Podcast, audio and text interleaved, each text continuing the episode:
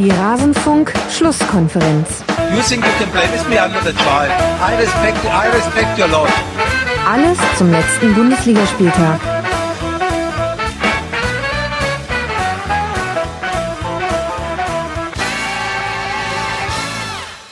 Die Bundesliga-Schlusskonferenz, alles zum letzten Bundesliga-Spieltag hier im Rasenfunk. Ich begrüße euch sehr herzlich, liebe Hörerinnen und Hörer, zu dieser ersten Spieltagsfolge der 55. Bundesliga-Saison. Mein Name ist Max Jakob Ost, ich bin der Edgenetzer bei Twitter und ich freue mich sehr, dass all unsere alten und vielleicht auch ein paar neue Hörerinnen und Hörer jetzt hier in dieser Schlusskonferenz mit uns gemeinsam auf den Bundesliga-Spieltag Nummer 1 zurückblicken wollen.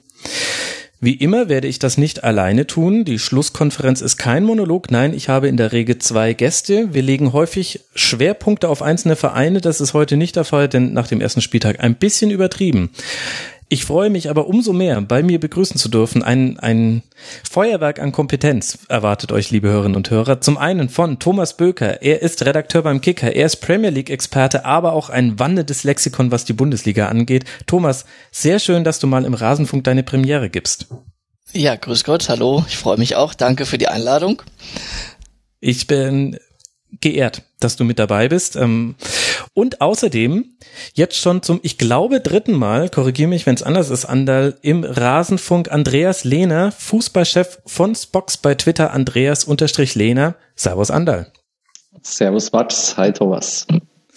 Ja, ist auch kein Zufall, Andal, dass wir zwei jetzt hier zusammen in dieser Folge sprechen, denn wir werden gleich noch über eine kleine Kooperation reden, die mit Beginn dieser Bundesliga-Saison auch den Rasenfunk und Spox betrifft. Aber vorher muss ich mich noch bedanken. Bedanken bei wem? Bei Rasenfunk-Supportern. Der Rasenfunk ist werbefrei und soll werbefrei bleiben. Der Rasenfunk ist noch ein Hobbyprojekt und soll aber ein Beruf werden. Und deshalb kann man den Rasenfunk unterstützen. Unter rasenfunk.de slash unterstützen findet ihr alle Informationen dazu. Und in dieser Folge danke ich ganz besonders den Supportern Oliver, Monika, Thomas, Sanke, Daniel, Dustin und Martin, der seine Kosten für Sky jetzt an uns weiterreicht. Dafür für eine riesige Verbeugung.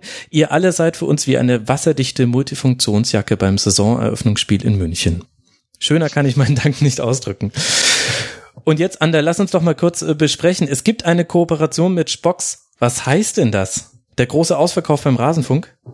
Ja, habe ja schon einige Kommentare gelesen bei, bei Spots, aber auch dann bei Twitter. Aber so ist es ja Gott sei Dank nicht.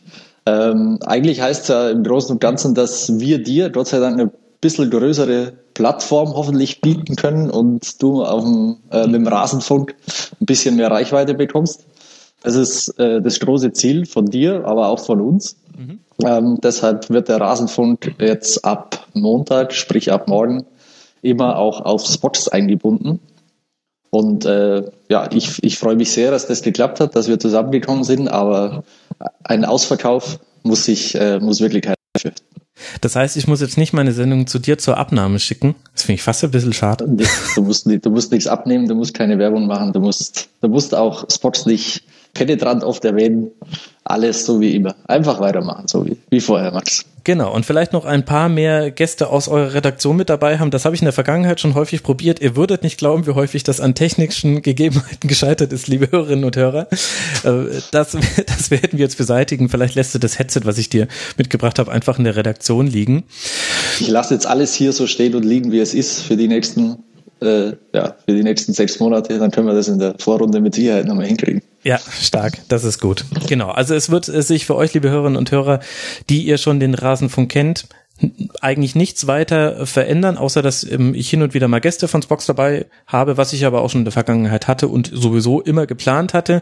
Und mir bringt das hoffentlich ein paar neue Hörerinnen und Hörer, die ja vielleicht zu Supportern werden und dann käme ich meinem Ziel näher, das Ganze hier hauptberuflich machen zu können.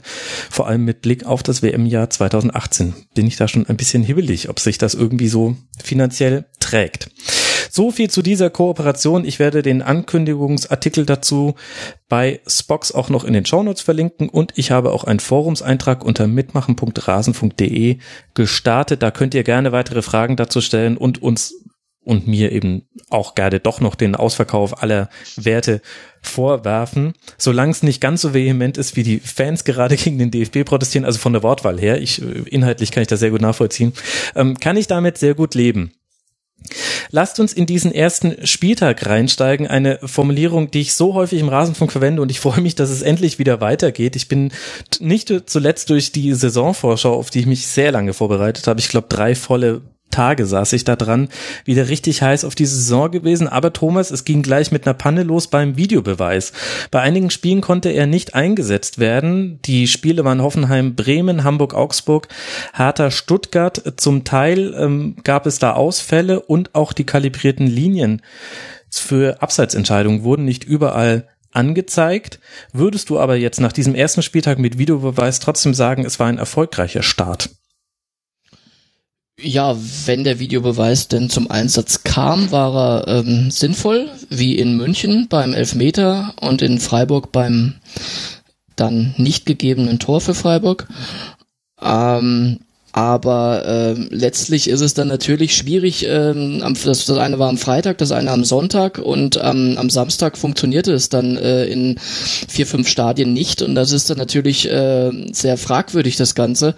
Äh, insofern, als dass ähm, ja ich ja nicht vom Kalender abhängig sein kann, äh, wann ich spiele und ob ich äh, von dem von dieser technischen Unterstützung profitiere oder nicht. Das heißt natürlich nicht, dass man jetzt ähm, dann für noch mehr Ungerechtigkeit sorgt, indem es an den anderen Tagen auch nicht funktioniert Trotzdem will ich nur sagen, es, es gab ein schiefes Bild an dem Spieltag. Ähm, es war zum Glück wohl offensichtlich dann am, am Samstag nirgendwo richtig zwingend nötig. Mm, bei, bei Wolfsburg Dortmund konnte man einmal kurz zucken bei einem Tor, ähm, mhm. war dann aber eine korrekte Entscheidung. Da hätte aber sicher ähm, der Videobeweis dem, dem Schiedsrichter auch gut getan zur Unterstützung. Ähm, der war dann auf einmal nicht da. Und ähm, wie, wie im Supercup ja auch schon, also äh, und nicht umsonst hat die DFL ja gestern dann auch äh, direkt äh, eine Pressemitteilung rausgegeben und es wird äh, ernsthafte Gespräche mit dem Dienstleister Hawkeye geben und so weiter. Und das Ganze ähm, ja ist so nicht hinnehmbar aus ihrer Sicht. Und die haben sich natürlich da die mussten irgendwie reagieren, weil viele natürlich gesagt haben, was ist denn da los?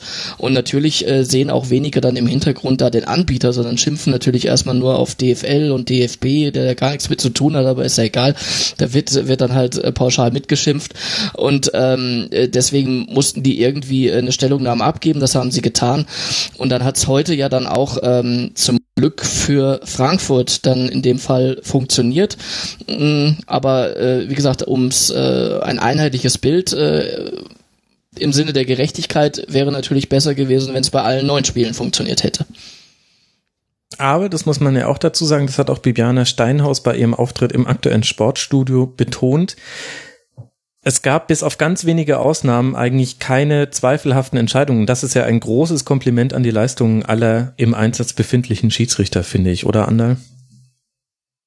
Ja, kann man natürlich sagen, aber ähm, wenn natürlich alles auf den Videobeweis schaut, wie am ersten Spieltag jetzt, und ja. äh, dann, dann geht es vielleicht ein bisschen unter jetzt, dass die, äh, die, die großen Diskussionen um Schiedsrichterentscheidungen ausgeblieben sind.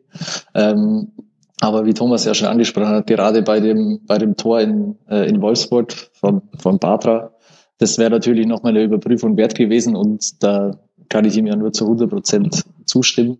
Äh, ist es natürlich dann äh, sehr schade, wenn das am Samstag nicht funktioniert, während es am, am Freitag geht und am, und am Sonntag auch geht. Äh, so so kann es natürlich nicht sein und so sollte es natürlich nicht sein, wenn ich schon zwei Wochen vorher einen Testlauf habe bei ja. dem es auch technische Probleme gibt und dann gibt es zwei Wochen später im Ernstfall gleich wieder Probleme. Das ist natürlich kein gelungener Start dann im Ende für den Videobeweis. Die Ironie an der Sache finde ich ist ja auch, dass man in München ähm, äh, den Elfmeter erst nach dem Videobeweis gibt. Also ich fand, der war relativ klar. Das war in Echtzeit im Stadion schon gut zu sehen, dass er den äh, äh da ja umreißt mehr oder weniger und äh, klarer Elfmeter und von daher Videobeweis gut und schön. Ähm, aber in dem Fall äh, hätte es denn dann eigentlich auch nicht gebraucht, wenn der Schiedsrichter vorher genau hingeschaut hätte.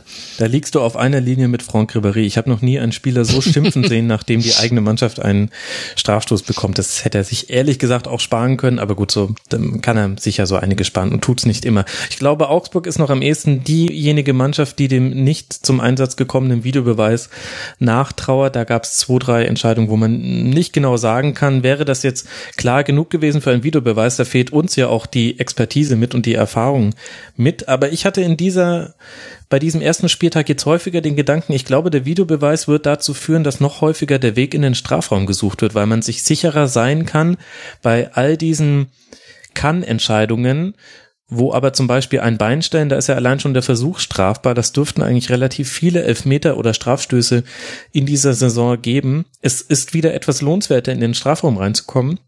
Und ich glaube, der Videobeweis wird dann auch vor allem für diejenigen Mannschaften von Vorteil sein, die eben einfach häufige Strafraumpräsenz haben. Beispiel ist ja zum Beispiel jetzt auch der FC Bayern, aber da würden mir auch noch ein paar andere einfallen. Bin ich mal gespannt, ob da vielleicht sogar sich so ein bisschen am Spielstil mancher Mannschaften etwas verändert. Wollen wir mal über das Eröffnungsspiel sprechen? Da war ja gleich einiges geboten. Bayern gegen Leverkusen. Es begann, ja, in dem Spiel war wirklich alles drin. Ein, ein Unwetter, ein Spiel mit ganz vielen Facetten. Bei beiden lief noch nicht alles rund. Jede Mannschaft hatte so ihre Halbzeit. Die einzige Konstante, die ich erkennen konnte, Andal, ist die Leverkusener Schwäche bei Standards. Ja, die, die war offensichtlich und hat den Bayern dann am Ende auch äh, den Sieg gebracht. Ähm, Tor nach Freistoß, Tor nach Ecke und das dritte ein Elfmeter, also drei, drei Tore aus Standardsituationen. Mhm. Und äh, das in einem Spiel, in dem Leverkusen eigentlich wirklich aus meiner Sicht relativ gute Möglichkeiten hatte, da in München was mitzunehmen. Das ist aus Leverkusener Sicht natürlich mehr als ärgerlich, dass man sich da so schnell mit zwei Unachtsamkeiten oder zwei schlecht verteidigten Standardsituationen so ins Hintertreffen gebracht hat. Was meint ihr denn, Thomas, wenn wir dieses Spiel unter denselben Bedingungen, mit denselben Chancen, die es gab und denselben Rahmenbedingungen zehnmal ausspielen, wie oft gewinnt das Spiel Bayern? Zehnmal. Ehrlich? Ja. Ja, sehe ich so, weil äh, letztlich ist dann auch eine Frage der Qualität ist. Die ganzen Torschüsse, Leverkusen hatte ja in der Torschussstatistik dann am Ende sogar einen Vorteil. Mhm, 19 aber, Torschüsse, ähm, das muss man erst mal schaffen in München. Ja, das muss man erstmal schaffen. Das war dann aber auch letztlich, äh, ähm, gerade am Ende waren davon auch einige und auch eine in einer Sequenz drei, vier hintereinander. Ähm, das war dann auch, glaube ich, dem geschuldet, als Mats Hummels dann äh, raus musste, war die Viererkette äh, von rechts dann ähm, Kimmich, Süle, Alaba und Rafinha. Und wenn man mal die etatmäßige Viererkette nimmt, dann ist dann nur noch, äh, also ich nehme jetzt die der letzten Jahre, dann war das, äh, war nur noch Alaba da und der nicht auf seiner Position. Hm. Und von daher war das gar nicht nicht verwunderlich, dass, dass da Leverkusen noch zu Chancen gekommen ist. Wobei das natürlich nicht nur eine, eine ähm, Fehlleistung der, der äh, letzten Linie war, sondern da wurde davor dann natürlich auch nicht gut gearbeitet. Aber warum ich glaube, dass es dann eben trotzdem äh, für Leverkusen nicht reicht, ist eben, dass dann da doch in, in vorderster Linie äh, eben die Qualität äh, nicht so groß ist, als dass man dann ähm, zwingend äh, hätte die Tore machen oder die Tore die Tore hätte machen können, ja, weil weil eben äh, ein Chicharito ist nicht mehr da, hm. ein, ein Kiesling äh, ist äh, nicht mehr so gefragt und ähm, ja, dann muss dann schon aus der zweiten Reihe äh, wie wie Memedi dann jemand dran, also zweite Reihe im, im Spielfeld, äh, zweite Linie und ähm, von daher natürlich waren genug Chancen da und vom, sie hätten sich dann oft aufgrund dieser Chancen vielleicht auch dann irgendwo einen Punkt äh, verdient gehabt. Aber ich glaube, ähm, der Großteil dieser Schüsse war dann doch eigentlich, als das Spiel mehr oder weniger entschieden war. Äh, natürlich hätte es einen Anschlusstreffer nochmal spannend gemacht, aber äh, warum ich das halt auch sage, ist eben auf, aus, aufgrund der Vergangenheit. Äh, Leverkusen hat äußerst, äußerst selten in München was geholt mhm. und sie haben einfach äh, dann in entscheidenden Momenten vielleicht auch nicht die Mentalität dazu, äh, diesen, mh, diesen Killerinstinkt, der dann eben nötig ist. Äh, meistens sagt man, gegen Bayern kriegt man nicht viele Chancen, jetzt hatten sie sogar mehrere und hat, es hat trotzdem nicht gereicht zum Punkt und deswegen glaube ich, dass das Spiel in zehn von zehn Fällen an Bayern gegangen wäre. Krass, siehst du das auch so deutlich an, ne? Ich, ich teile, ich teile die, die Meinung, dass es am Ende bei so, bei so einer Menge an, an Möglichkeiten, die sie hatten, das, das waren ja noch, noch nicht immer nur die Torschüsse, finde ich. Es gab aber viele Möglichkeiten, die sie nicht gut zu Ende gespielt haben, wo sie dann gar nicht zum Abschluss kommen oder wo, wo Volland mal über, über den Ball tritt oder wo er einmal nicht abschließt, wo es dann die Szene mit Hummels gab, wo man auch über Elfmeter diskutieren hat können. Ähm, die tauchen in der Torschussstatistik gar nicht auf. Und da bin ich auch der Meinung, dass du dann am Ende die, die Qualitätsfrage stellen musst, wenn ich so, so oft vors Tor komme, so, so ab und oder relativ oft leicht in, in und um den 16er komme in München, dann mhm. muss ich, muss ich mehr draus machen. Und wenn ich das nicht schaffe, dann hat, dann hat das was mit mangelnder Qualität zu tun. Deshalb glaube ich auch, dass sie nicht viele Spiele gewinnen.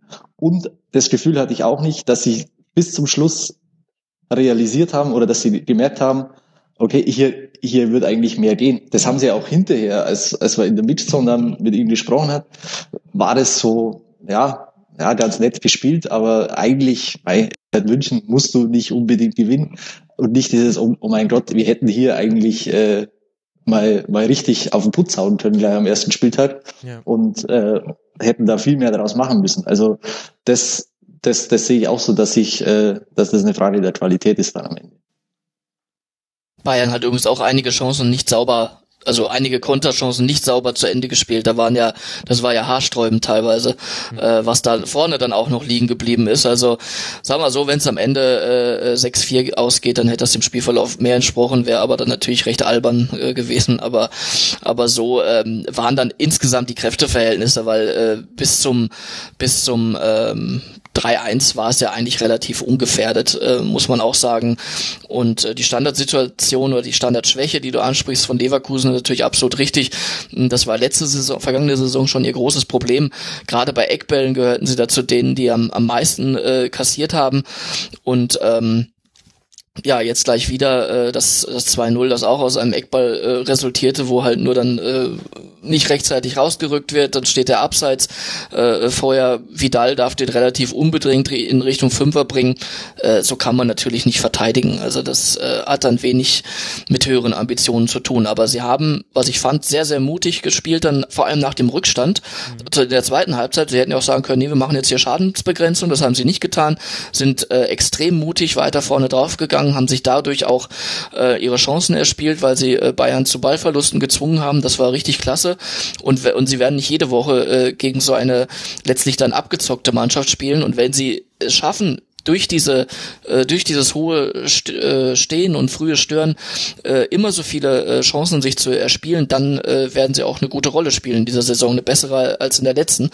Aber ähm, ja, die Chancenverwertung äh, bleibt dann natürlich das Manko und hinten, äh, wenn man nach 19 Minuten 0-2 zurückliegt, ähm, gut, da sind dann andere schon ganz äh, anders untergegangen in München. Mhm. Das haben sie nicht getan. Im Gegenteil, sie haben sich äh, da bravourös zurückgekämpft. Wie gesagt, am Ende fällt das 2-3 so in der, in der 80. oder so, wird glaube ich, nochmal richtig spannend. Aber danach, als das dann nicht gefallen war, bis dahin war dann auch die Luft raus aus Leverkusener Sicht und da hätte Bayern dann eben das eine oder andere, ähm, den einen oder anderen Konter viel, viel sauberer rausspielen und letztlich auch abschließen müssen. Wenn ich dann an Coman und Lewandowski denke, das war äh, dann im, in der Endphase nicht gut gespielt. Mhm. Ich fand zwei Dinge aus taktischer Sicht interessant und zwar jeweils auf beiden Seiten. Zum einen die Bayern im Spielaufbau in so einer Art 2-3-4-1 mit Alaba und Kimmich sehr offensiv nach vorne gezogen. Rudi hat sich manchmal noch zwischen Hummes und Süle fallen lassen, dann war es eine Dreierkette im Aufbau, das kennt man noch so ein bisschen. Aber oft war es tatsächlich eine Zweierkette und da gab es dann aber wirklich Probleme, als Leverkusen dann seinerseits umgestellt hat. Das ist für mich dann die zweite interessante taktische Variante. In, in der zweiten Halbzeit stellt Leverkusen auf ein 3-4-3 an und mhm. Bayern reagiert da also sehr spät drauf. Irgendwann wurde das 4-4-2 zu einem 4-3-3, aber so richtig hat sich ehrlich gesagt an der ganzen Raumaufteilung nichts geändert. Und das, obwohl man gesehen hat, dass Leverkusen dadurch klaren Vorteil hatte, weil das ähm, mutige Angehen, Anlaufen von Bayern doch immer wieder zu Fehlern geführt hat, wie es auch für diesen frühen Zeitpunkt in der Saison jetzt nicht so ungewöhnlich ist. Was glaubst du denn, warum hat Ancelotti darauf nicht reagiert? Ja, ist eine, ist eine gute Frage. Äh, Habe ich genauso hinterher dann auch in der Mixzone Hassan Salihamidzic gefragt. Mhm. Hat den was hat er gesagt? Als, das Glas ist halt voll. nee, er hat meint, der Umstellung war nicht nötig. Nee. Äh, Okay. wir, wir haben ja die meisten Tore geschossen und darum geht's in diesem Spiel. Mhm. Äh, ich ich habe es auch so gesehen, dass sie mit der Umstellung äh, große Probleme hatten, dass sie, dass sie nicht, nicht darauf, äh, nicht genau wussten, wie sie jetzt am besten darauf reagieren.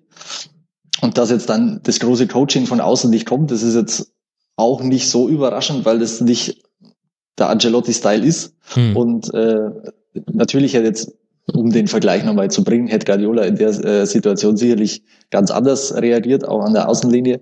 Aber ähm, ich, ich, ich denke, dass die Mannschaft sich ein bisschen mehr äh, Input da zu dem Zeitpunkt auch gewünscht hätte, weil äh, vor allem die Phase nach, nach der Halbzeit, diese 15 Minuten, Leverkusen wirklich sehr dominant war Mhm. und äh, da durchaus noch ja, ein, mindestens ein Tor mehr hätte können. Spielt sicherlich auch eine Rolle, dass da Julian Brandt mit reinkam. Der hat nochmal eine ganz andere Dynamik in die Offensive reingebracht. Was, was muss man denn jetzt mitnehmen, Thomas, aus dem Spiel? Lass mal mit den Bayern beginnen, wenn wir jetzt schon so viel über sie gesprochen haben. Licht und Schatten, das ist jetzt auch nicht so ungewöhnlich für ein Spiel am ersten Spieltag, aber auch eine hohe Unzufriedenheit in den Aussagen danach. Was glaubst du, muss passieren jetzt auch mit Blick auf die nächsten Spiele, jetzt auswärts bei Werder und dann auswärts in Hoffenheim? Ja, da muss gar nicht äh, großartig passieren. Die werden sich weiter, die werden sich weiter finden. Die individuelle, individuelle Qualität ist so hoch in der Mannschaft, in dem Kader, ähm, dass sich da alles äh, auffangen lässt. Äh, auch, auch, man darf ja auch nicht vergessen, wer da alles noch gefehlt hat oder wer eingewechselt wurde. Ähm, von daher, also natürlich war es nicht optimal, ähm, aber man kann auch nicht immer erwarten, dass da jedes Spiel 5-6-0 gewonnen wird. Leverkusen hat ja auch Ambitionen und hat auch keine schlechte Mannschaft. Äh, von daher äh, denke ich, ist der Start unterm Strich okay, dass man zu, so viele Torchancen gerade zu Hause zulässt. Das geht nicht, das wissen sie selbst. Ähm, aber die müssen jetzt nichts großartig ändern. Und ich glaube auch nicht, ähm, auch wenn die auf 3-4-3 umgestellt haben, dass da jetzt äh, äh, ein FC Bayern in der Form groß drauf reagieren muss, um da selber jetzt noch umzustellen. Die haben 4-2-3-1 gespielt oder 4-4-2, das war fließend teilweise, je nachdem halt, wo Müller sich aufgehalten hat. Ähm, da ist man in beiden äh, äh, Systemen, in beiden Ausrichtungen ist man gegen ein 3-4-3 gewappnet, erst recht durch die vier Leute da hinten. Äh, das Problem war halt einfach, dass sie dieses frühe Stören, äh, sie haben sich eben nicht sauber rauskombiniert, so wie es so wie es sonst äh, ihre Art ist. Und wenn sie das geschafft hätten, dann waren äh, wären Ra Räume ohne Ende da gewesen. Die waren dann auch am Ende bei den angesprochenen Konterchancen natürlich gegeben, aber die ähm, da sind sie halt in der ersten, äh, ja, in den ersten 20 Minuten, erste halbe Stunde von der zweiten Halbzeit nicht richtig reingekommen. Und dann sah es natürlich dann so aus. Und äh, ich habe ja vorhin schon gesagt, die Torchancen zuzulassen ist nicht nur eine Frage der letzten Linie, sondern da wurde davor auch nicht gut gearbeitet. Ähm, das müssen sie verbessern, das ist klar, aber es gab auch gute äh, Sachen, ähm, wie zum Beispiel äh, das Debüt oder ähm, Premieren von äh, Tolisso und Rudi äh, da im zentralen Mittelfeld. Das hat mir gut gefallen. Das waren ähm, sind zwei schlaue Spieler. Die haben sehr oft schöne Spielverlagerungen drin gehabt ähm, und damit auch wieder Räume geschaffen. Gerade in der ersten Halbzeit war das sehr sehr schön anzusehen. Und ähm, von daher äh, und, und nochmal, da haben, haben noch einige gefehlt, angefangen bei Manuel Neuer, der natürlich dann auch, obwohl Ulreich in dem Spiel jetzt gut war, äh, das ist eine ganz andere Ausstrahlung, wer da in der Neuer da hinten drin ist, das ist klar. Ähm, dann äh, Robben äh, nur Teilzeitkraft gewesen und und trotzdem ähm, trotzdem eine relativ äh, Thiago äh, gar nicht dabei gewesen. Also das sind überragende überragende Spieler, die drei alleine, die ich jetzt schon genannt habe. Das ist nochmal so ein Qualitätsschub. Äh, die müssen sich jetzt keine Sorgen machen, wenn sie ähm, da den, wie sie die nächsten Bundesligaspiele angehen. Also das muss man jetzt nicht dramatisieren. Aber man darf es natürlich auch, und das haben sie auch zur Kenntnis genommen, dass Leverkusen außergewöhnlich viele Torchancen für eine Gastmannschaft in München hatte. Und auch außergewöhnlich viel Ballbesitz. 49 Prozent, das haben wir jetzt auch nicht so oft gesehen. Natürlich haben wir uns alle so ein bisschen an Pep Guardiola Werte jenseits der 90, hätte ich fast schon gesagt, gewöhnt. Ganz so krass nicht, aber Gefühl war es manchmal so.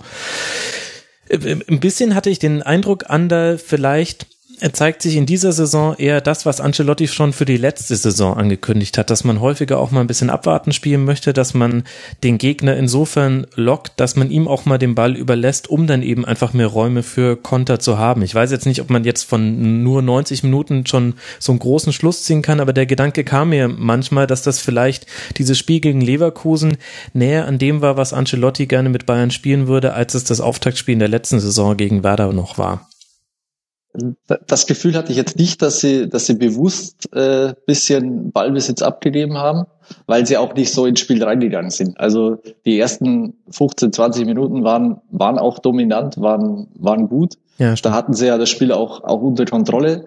Und erstaunlicherweise, äh, als, als dieses Unwetter dann mal losging, zu der Phase haben sie es dann haben sie es dann ein bisschen verloren. Und es war ja es war ja eher so dass sie äh, die Räume wie der Thomas gesagt hat die ja die ja zum großen Teil da war, eben nicht gefunden haben, weil sie sich nicht gut positioniert haben, sei es jetzt im 4-2-3-1, im 4-3-3, wie auch immer. Das ist von der Formation dann gar nicht, gar nicht abhängig, aber sie konnten sich nicht in den, in den freien Räumen positionieren und ihr Passspiel da aufziehen. Und das, das war ja das große Problem, dass sie, dass sie recht unsicher waren im Passspiel, dass sie viele mhm. Fehler produziert haben. Und das hat Leverkusen natürlich in die Karten gespielt.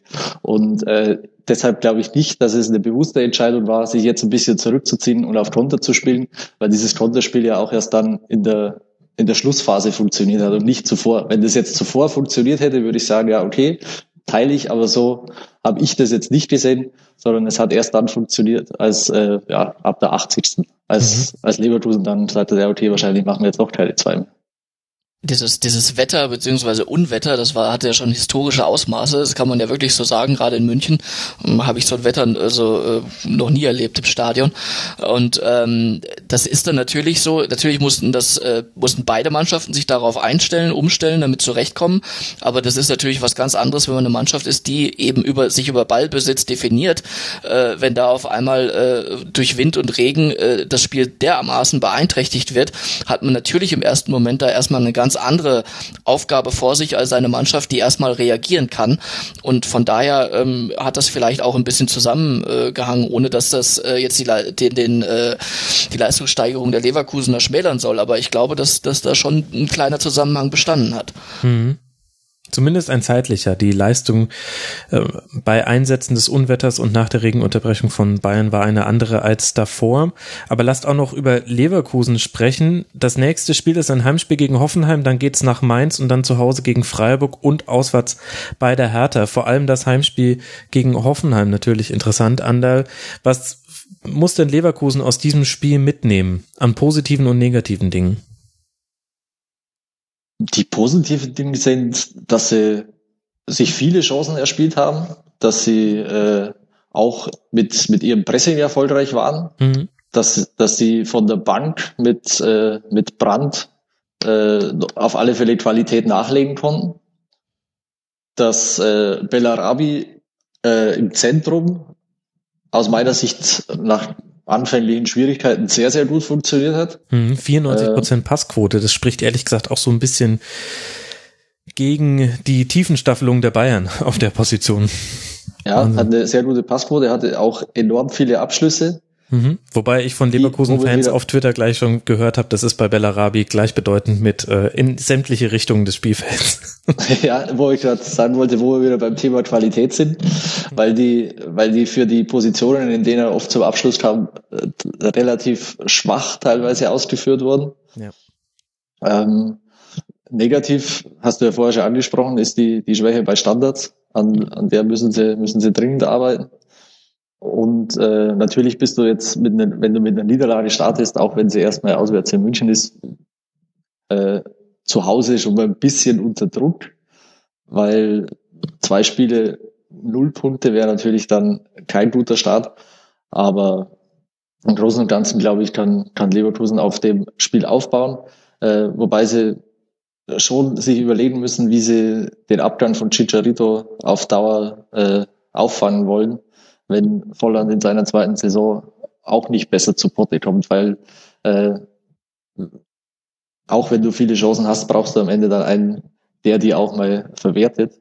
Und da hat jetzt Leverkusen aus meiner Sicht noch keinen Spieler im Kader, der für herausragende Abschlussstärke steht.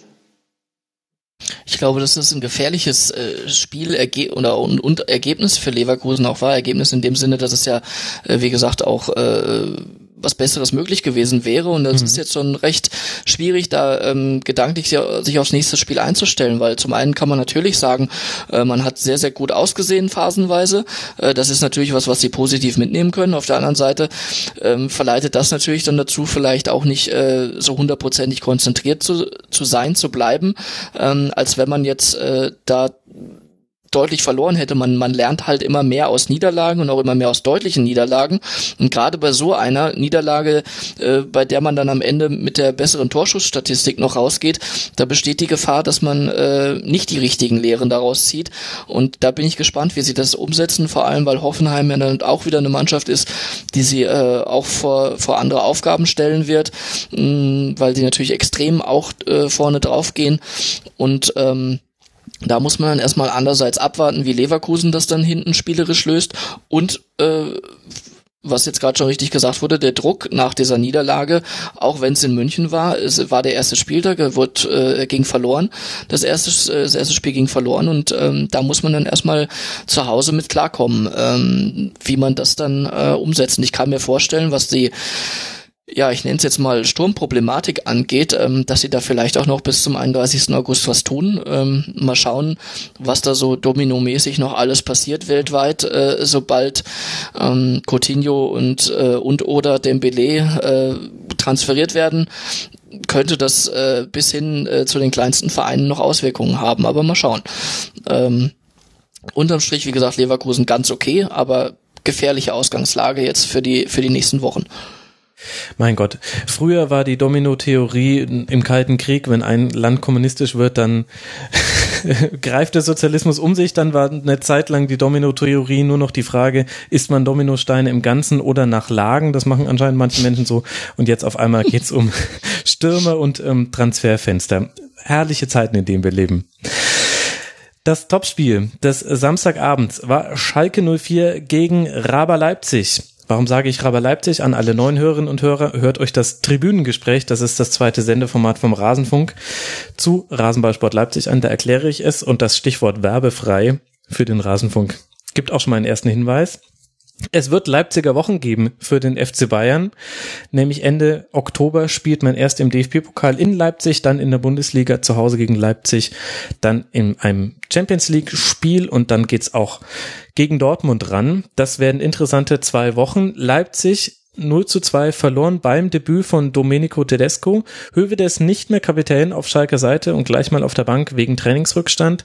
Harit und Otschipka durften starten. Bei Leipzig war Leiber als Neuzugang von Beginn an mit dabei und Klostermann, den kann man noch so als halben Neuzugang rechnen, weil er fast die komplette letzte Saison ausgefallen ist, ging auf rechts ran.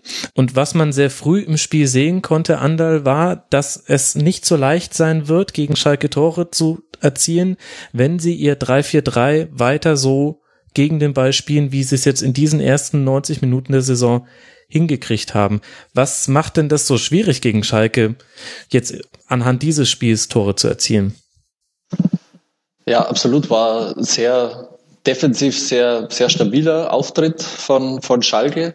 Ähm, ich glaube, dass ihnen die, die Leipziger Spielweise in dem Fall auch ein bisschen zugute kam, mhm. weil sie, weil Leipzig natürlich sehr viel durch die Mitte spielt, gar nicht so viel über die Außen, wo, wo mehr Platz gewesen wäre, wo das 3-4-3 auch dann ab und zu ein bisschen, bisschen Angriffsfläche bietet.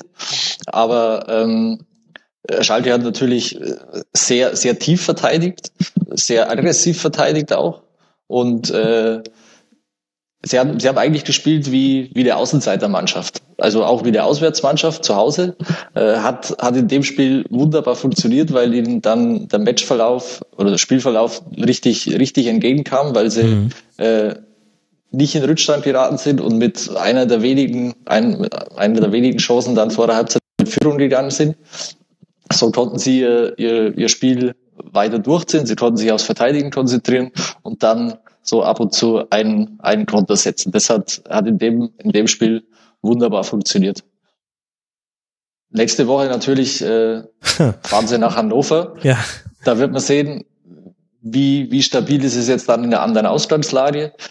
Geht man mal nicht davon aus, dass sie, dass sie sich da auch so, so stark auf die Defensive konzentrieren können, mhm. sondern dass sich Hannover da als Aufsteiger, so wie sie jetzt auch in Mainz gespielt haben, rund um 16er positionieren wird und, und seinerseits auf, äh, auf Konter lauern wird. Deshalb fürs erste Spiel auf Schalke absolut okay, richtig gut, richtig gut funktioniert. Alle Entscheidungen im Prinzip aufgegangen. Und äh, Jetzt, ja, jetzt müssen wir abwarten, wie die Variante Ballbesitz aussieht. Genau, wie es in, in, in zweiten Variante aussieht.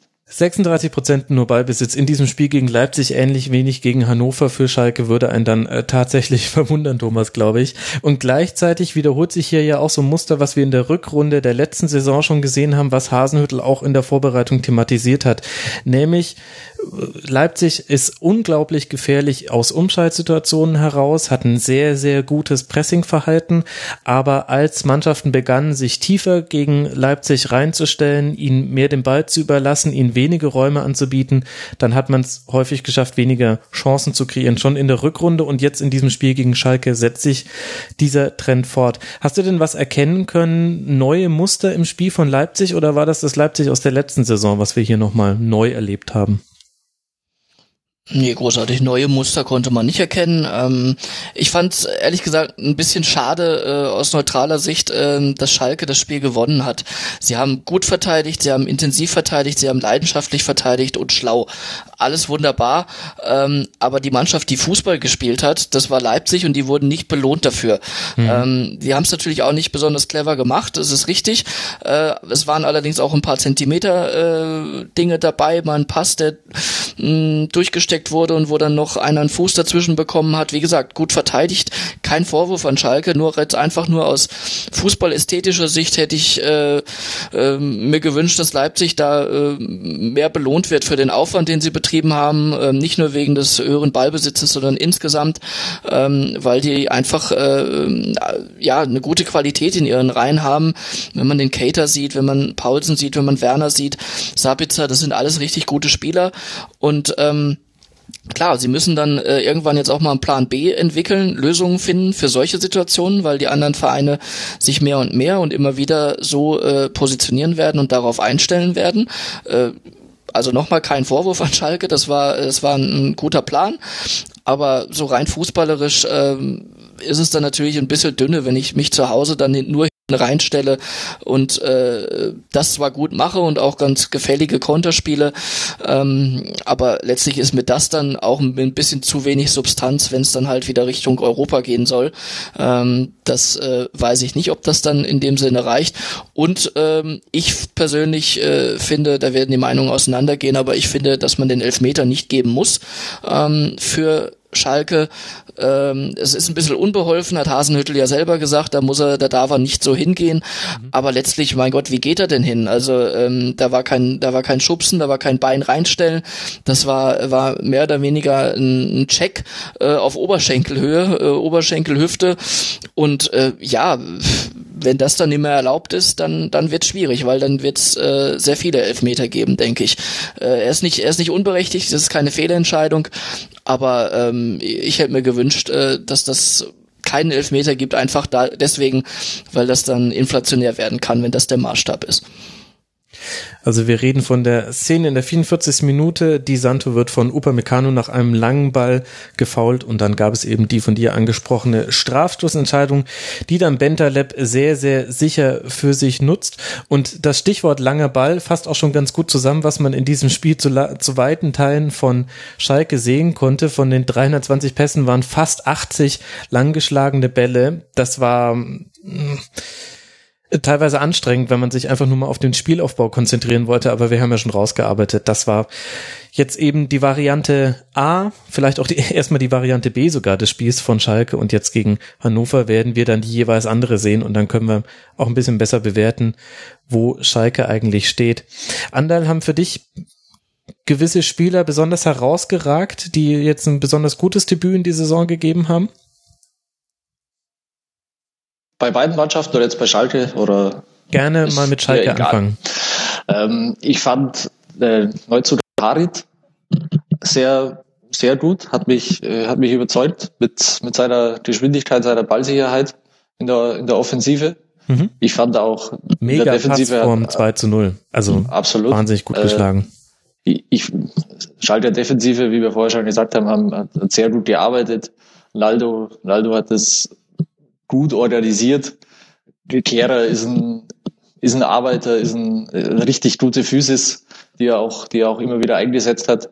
Äh, Goretzka und Bentaleb haben, haben viel gearbeitet, jetzt nicht spektakulär gespielt, was ja vor allem bei Goretzka, auf den alles geschaut hat, äh, auch interessant ist, dass er, dass er sich da auch für diese, für diese Drecksarbeiter im Mittelfeld definitiv noch nicht zu schade ist, auch wenn er so im Foto steht.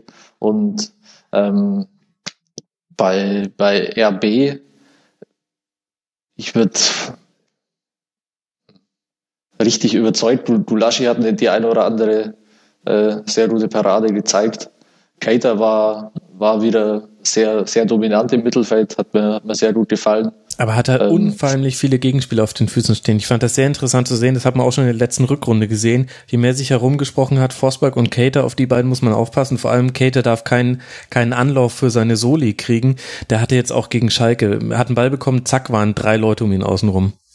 Ja, klar. Also man, man muss natürlich Leipzig auch mit den Mitteln bekämpfen, die, die ihnen wehtun. Das hat, hat Schalke gestern geschafft. Äh, wie ich vorher gesagt habe, sie haben zu Hause ein klassisches Außenstreiterspiel bestritten. Das hat in, in dem Fall funktioniert und das haben wir jetzt, glaube ich, auch alle drei, das sehen wir alle drei so, dass, dass das wahrscheinlich auf Dauer nicht die Spielweise ist, die, die Schalke zeigen wird. Deshalb, äh, aber das scheint zumindest schon mal zu funktionieren. Also die, die einfachste aller Spielweisen, die es ja nun mal ist, sich aufs Verteidigen zu konzentrieren und dann zu kontern, die sitzt schon mal. Und wenn sie dann jetzt wirklich noch äh, einen weiteren Aspekt hinzufügen können, Dann, Dann sind sie auf Jahre sie- hin unschlagbar. genau, dann können sie in der Saison auch vielleicht wieder ein bisschen weiter oben spielen. Ich würde mir wünschen, dass äh, Schalke, ähm, wenn sie dann in die Spiele kommen, wo sie auch mal ähm, etwas gestalten müssen, ähm, dass dann Max Meyer ähm, eine exponiertere Rolle sp wieder spielen darf, weil ich finde, es ist ein feiner Fußballer, ähm, der sich, der auch schlau ist und der sicher in, in verschiedenen Systemen auch ähm, äh, kompatibel ist und äh, in diesem 3-4-3 scheint es für ihn schwierig zu sein, einen Platz zu finden. Ähm, aber ich sage mal, ein guter Trainer ähm, weiß äh, auch Spieler dann dementsprechend einzusetzen, ohne dass ich jetzt jemanden sagen könnte, der und der hat jetzt gerade gerade in dem Spiel natürlich hat es da keiner schlecht gemacht bei Schalke, sonst wird man Leipzig nicht äh, besiegen. Aber ähm, letztlich äh, ja, würde ich mir einfach rein fußballerisch wünschen, um diesen Aspekt dann eben bei Schalke im Spiel auch mehr betonen zu können, dass er seinen Platz da irgendwo findet, weil es wäre äh, schon schade, das hat man ja bei Schalke und auch in der, in der äh, U21 gesehen, äh, ein feines Füßchen und äh, das wäre wäre schon äh, spielerisch eine Bereicherung und die würde Schalke dann sicher auch in diesen Spielen, wo sie mehr Ballbesitz haben, ähm, nicht schaden. Ich glaube auch nicht, dass Schalke das 3-4-3 zu 100 Prozent die Saison über durchspielen wird. Also wenn ich so lange Tedesco auch nicht beobachtet, aber ich glaube, er wird sich schon auch anpassen, auch an die Gegebenheiten, auch wenn sie jetzt Ballbesitzspiele haben oder wenn sie verteidigen müssen. Und ich glaube, er wird da in der Grundformation dann wechseln, so, so dass auch Meier dann wahrscheinlich oder ein Platz oder die Position für Meier dann in gewissen Spielen auch geschaffen. Hm. Stichwort Tedesco, ich fand übrigens ein sehr, sehr sympathisches Auftreten, sehr bescheiden, ähm, hat viel auch auf, auf die Mannschaft verwiesen, auf, auf sein Trainerteam, auf die gesamte Vorbereitung, ähm, also äh, absolut sich rausgenommen und das war äh, sehr wohltuend, fast schon ein bisschen äh, zu demütig, aber äh, dass er da jetzt nicht nach einem Spiel in der Bundesliga so auf den Putz haut, ist auch klar, aber äh, insgesamt sehr sympathischer Auftritt, fand ich. Stichwort bescheiden, lasst uns über Usman Dembele sprechen. Nein, war ein Witz. Ich möchte nicht die Dembele-Nummer wieder aufmachen. Da hat sich, glaube ich, jeder inzwischen seine Meinung zu gebildet. Aber es gehört zu diesem Spiel mit dazu, über das ich jetzt sprechen möchte, nämlich der VfL Wolfsburg gegen Borussia Dortmund eine 0 zu 3 Heimniederlage. Und aus Dortmunder Sicht eben sehr interessant, dieses Theater in der Vorwoche mit Dembele, mit ähm, Aussagen von Aubameyang und all das wie weggewischt durch eine sehr, sehr souveräne Vorstellung. 3 zu 0 gewonnen, 71 Prozent Ballbesitz, ein ungefährdeter Sieg und das auch noch mit einem echten Traumtor von Bartra. Das erste Spiel in der Bundesliga unter dem neuen Trainer Bosch. Ander, was kennzeichnet ihn von seiner Borussia gespielten Fußball? Ja, er will, wie, wie die meisten Trainer ja mittlerweile heutzutage, äh, schnelle Ballgewinne, hohes Pressing, Kompaktheit, lässt, lässt sehr weit mit der, mit der letzten Linie vorn, vorn spielen. Mhm. Äh, erwartet natürlich aber auch alte holländische Schule, äh, sauberes Positions- und, und Passspiel. Äh, da glaube ich, erzählt man jetzt keine, keine großen Neuigkeiten mehr. Das hat man auch bei, bei Dortmund in der, in der Vorbereitung auch immer mitbekommen. Das hat in der Vorbereitung auch zu, zu dem einen oder anderen Problem geführt und äh, hat natürlich auch dazu geführt, dass man sich vor dem ersten Spieltag jetzt nicht, nicht so sicher war, wo man jetzt genau steht. Ähm, dass es dann in Wolfsburg so aufgeht, habe ich persönlich jetzt auch nicht erwartet, muss ich, muss ich zugeben. Äh, auf der anderen Seite hat mich Wolfsburg schon ziemlich enttäuscht. Mhm. Auch, auch mit einem holländischen Trainer, der ja, der ja ähnliche, äh, ähnliche Werte schätzt vor allem im, im Ball, im Ballbesitzspiel. Konnte man jetzt hat, nicht so sehen, ehrlich äh, gesagt. Genau, das hat, das hat bei Wolfsburg ja äh, überhaupt nicht funktioniert. Ich meine, das ist ja so, wie Jonke immer sagt, viel zu oft die falsche Farbe. Und also die hatten ja, die hat ja unterirdisches Passspiel da äh, am Samstag.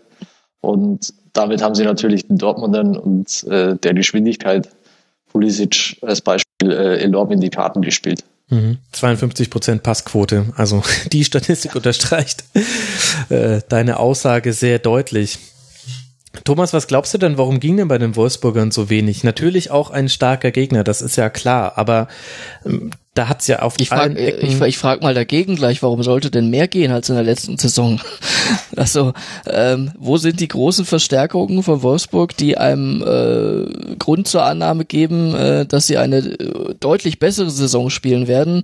Dass sie, ich sage nicht, dass sie wieder 16. werden, aber ähm, ich sehe Wolfsburg, ähm, ich sehe nicht die Personen und auch Persönlichkeiten, ähm, die da auf einer auf einem Level mit Gomez sind, ähm, die äh, die Mentalität, das ist ja auch eine Mentalitätsfrage immer, in dieser Mannschaft, so weit verändern könnten, dass man jetzt auf einmal sagt, oh Wolfsburg, ja, die spielen wieder oben mit und das war nur ein Betriebsunfall letztes Jahr, äh, sehe ich nicht. Also ähm, mag sein, dass sie sich steigern. Natürlich war Dortmund auch ein starker Auftaktgegner, ähm, aber letztlich ähm, wie gesagt, ich, ich sehe wenig Anlass dazu, äh, zu dem Glauben, dass man, dass Wolfsburg eine viel, viel bessere Saison spielt. Von daher hat das 0-3 äh, die, die Kräfteverhältnisse sind wahrscheinlich sehr, sehr gut wiedergespiegelt. weil du vorhin gefragt hast, äh, äh Bayern Leverkusen, wie wird es in zehn Fällen ausgehen? Hier sage ich, in zehn Fällen wird auch Dortmund zehnmal gewinnen.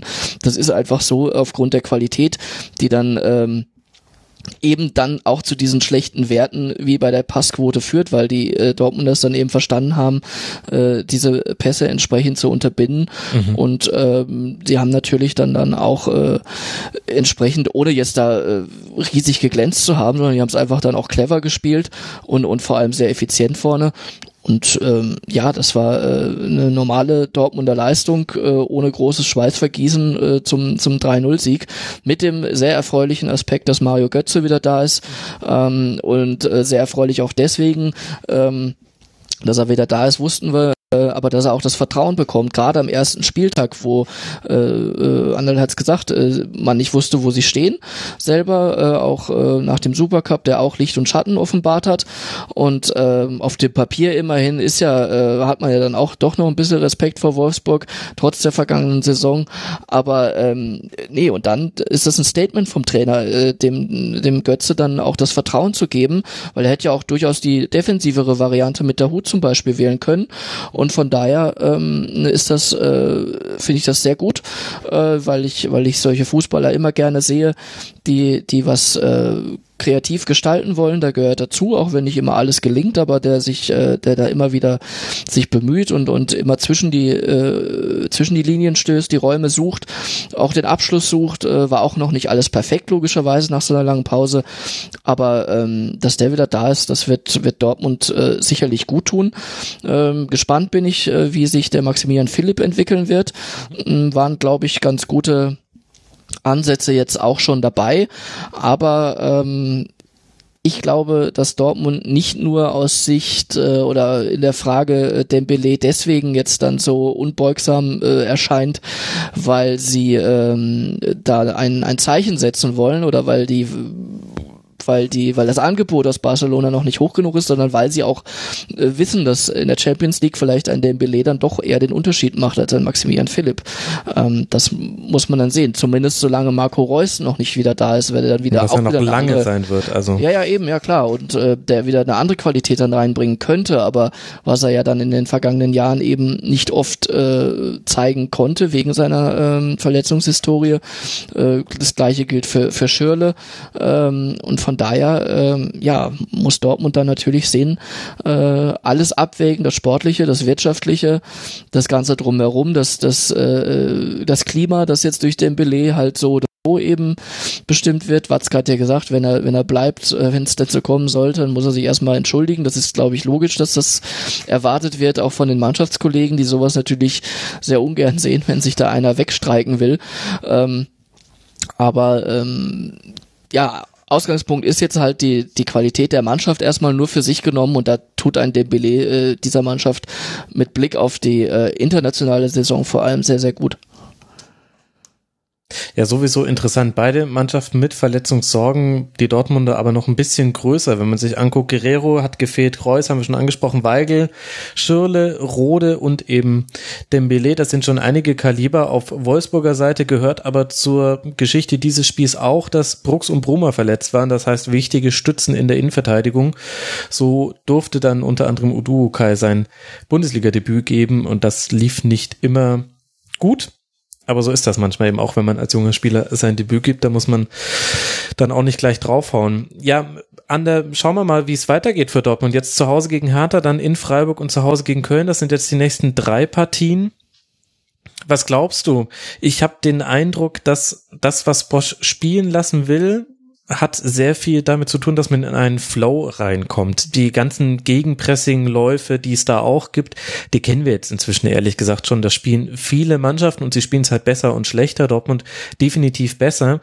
Aber viel von dem aus dem Ballbesitz dann etwas machen, hat mit Passgenauigkeit, mit einstudierten Routinen, mit ähm, greifenden Automatismen zu tun.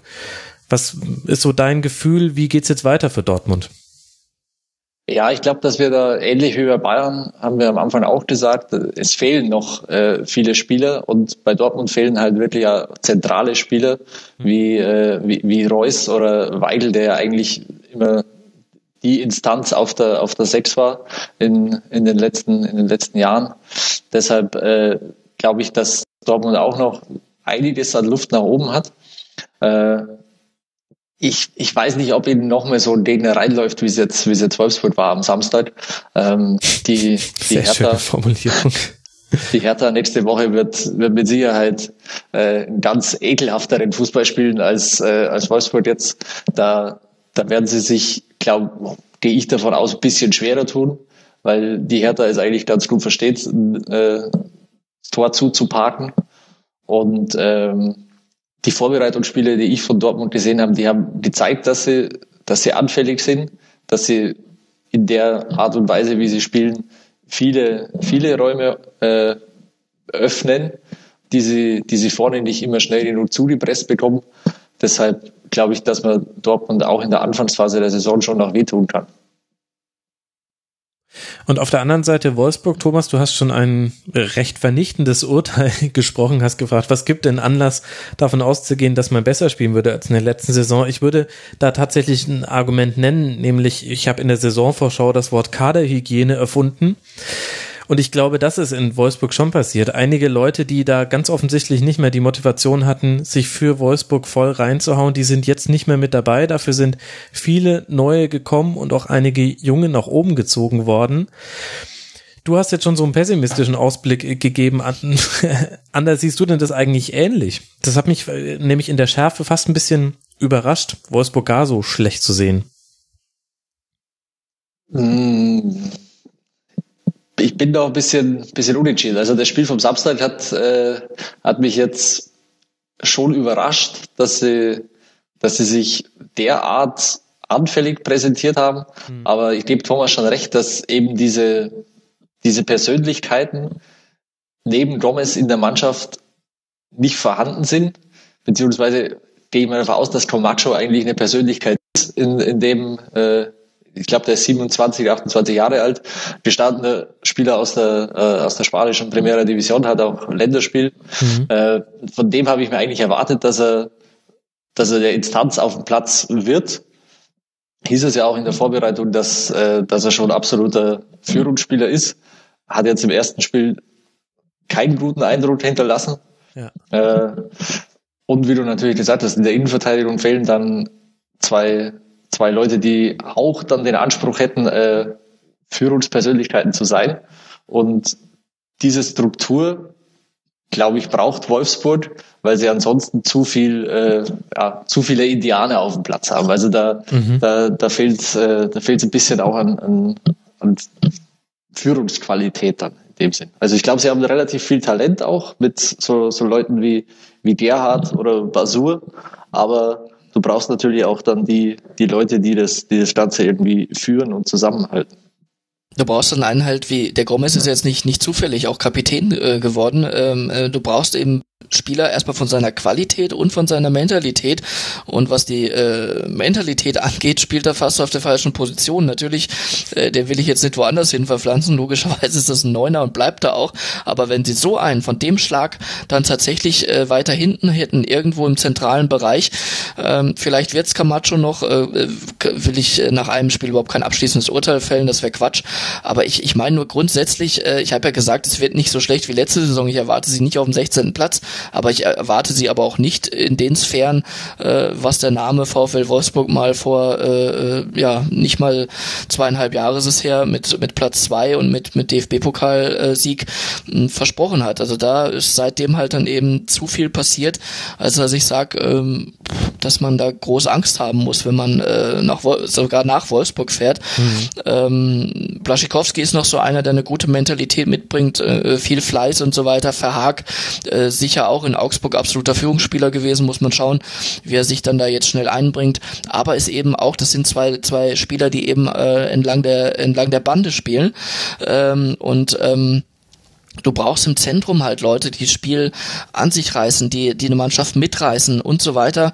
Äh, und ähm, ja, wo sind sie? Wo sind sie? Also, dass die Davi und Mali, jetzt hat die Davi gespielt, Mali war auf der Bank, dass das äh, feine Fußballer sind, darüber müssen wir nicht reden. Das, äh, deswegen sage ich ja, von der Qualität her, eigentlich müssten sie mehr können, aber ähm, bei vielen ist es dann eben so, ist ja auch altbekannt das Thema, die sehen, ohne dass ich da jetzt irgendwelche Namen nennen will, ähm, aber ja, die sehen Wolfsburg dann immer als so eine Art Durchgangsstation, äh, siehe Draxler, ähm, nach dem Motto, ähm, ja, äh, das, das, das äh, nehme ich gern mit, wenn ich von äh, XY nach Wolfsburg wechsle, ähm, verdiene ich in der Regel erstmal mehr Geld, ähm, aber letztlich, ähm, ob ich mich dann so ja, äh, dann da auch präsentiere wie in meinem anderen Verein, wo ich dann eben so auffällig war, dass ich äh, Wolfsburg interessant wurde. Mm, das haben immer bisher immer noch nicht so viele gezeigt in den letzten zwei Jahren, seit äh, weil es eben seit dem Pokalsieg dann äh, da ja bergab ging. Mhm. Ich glaube, wir werden ein sehr viel besseres Gefühl für die Stärke von Wolfsburg haben, wenn die nächsten paar Spieltage ins Land gezogen sind, einfach aufgrund der Gegnerstruktur. Jetzt geht's auswärts nach Frankfurt. Äh, da werden wir, glaube ich, viele von deinen Thesen überprüfen können, Thomas, was auch so gerade Ruhe im Spiel angeht und eben ja so ein bisschen Haltung, letztlich würde ich es mal formulieren, dann zu Hause. Ja, die Frankfurter lassen einem nicht viel Ruhe, ne? Also das, genau. das steht. ja, du brauchst eine gute Haltung. Und dann spielst du mhm. zu Hause gegen Hannover. Das ist äh, eine Art Derby, Derby jetzt nicht ja. das Derby, mhm. aber ja. eine Art Derby gegen einen euphorisierten Aufsteiger, dann fährst du gleich zum nächsten Aufsteiger, bei dem es zumindest äh, stand heute Sonntagabend nach dem ersten Spieltag noch schon alles halbwegs okay ist, nämlich Stuttgart. Ich glaube, dann werden wir schon eine deutlichere Tendenz sehen können, was Wolfsburg angeht. Lasst uns zum nächsten Spiel kommen. TSG Hoffenheim gegen Werder Bremen. Hoffenheim nach dem 1 zu 2 gegen Liverpool mit einem wichtigen Start in die Bundesliga. Ein Sieg ist natürlich immer wichtig, aber das hatte schon einiges an Wert, auch von der emotionalen Schiele her. Nagelsmann hat viel rotiert. In der Anfangself mit dabei im Vergleich zu dem Liverpool-Spiel neu mit dabei. Nordfei, Toljan, Amiru, Uth und Scholloy und Dennis Geiger, der auf der 6 sein Bundesliga-Debüt gegeben hat. Über den sollten wir gleich nochmal gesondert sprechen. Werder ist mit Bauer, Sané und Velkovic in der Abwehr gestartet und Eggestein als alleiniger Sechser davor. Selassie und Neuzugang Augustinsson auf den Außen und auch Keins und Delaney sind sicherlich eine Erwähnung wert. Vorne dann Bartes und Kruse. Das kennen wir noch aus der letzten Saison. Wenn ich das Spiel so ganz kurz zusammenfassen soll, Ander, dann würde ich sagen, Hoffenheim macht das Spiel, kreiert aber wenig. Bis dann eben auf ein Tor abgefälscht äh, durch Bauer geht das Ding irgendwie in den Winkel. Also sehr schön abgefälscht, muss man dann sagen, wenn man das Endergebnis sieht. Woran lag das denn, dass Hoffenheim mit seinen 63 Prozent Ballbesitz und einer guten Passquote und viel Kontrolle eigentlich so wenig kreiert hat. Lag das an Werder oder lag das an Hoffenheim? Ja, teils, teils natürlich, äh, wie immer. ja, das ja, also die Wahrheit liegt ja wie immer in der Mitte. Ja, ein, An ein äh, Anwalt hätte jetzt gesagt, das kommt drauf an. ja, okay. äh, ich fand, dass Werder nach einer schwierigen Anfangsphase eigentlich recht, recht gut verteidigt hat dann auch. Also anders als er zum, zum Ende der Vorsaison, als er äh, immer wie vier, fünf Stück kassiert haben, haben sich natürlich jetzt auch mal auf die, auf die Defensive konzentriert, ähnlich, ähnlich wie das Schalke gemacht hat gegen, gegen Leipzig und äh, versucht mal so wenig Fehler wie, wie möglich zu machen und so wenig Angriffsfläche wie möglich zu bieten durch unnötige Ballverluste. Mhm.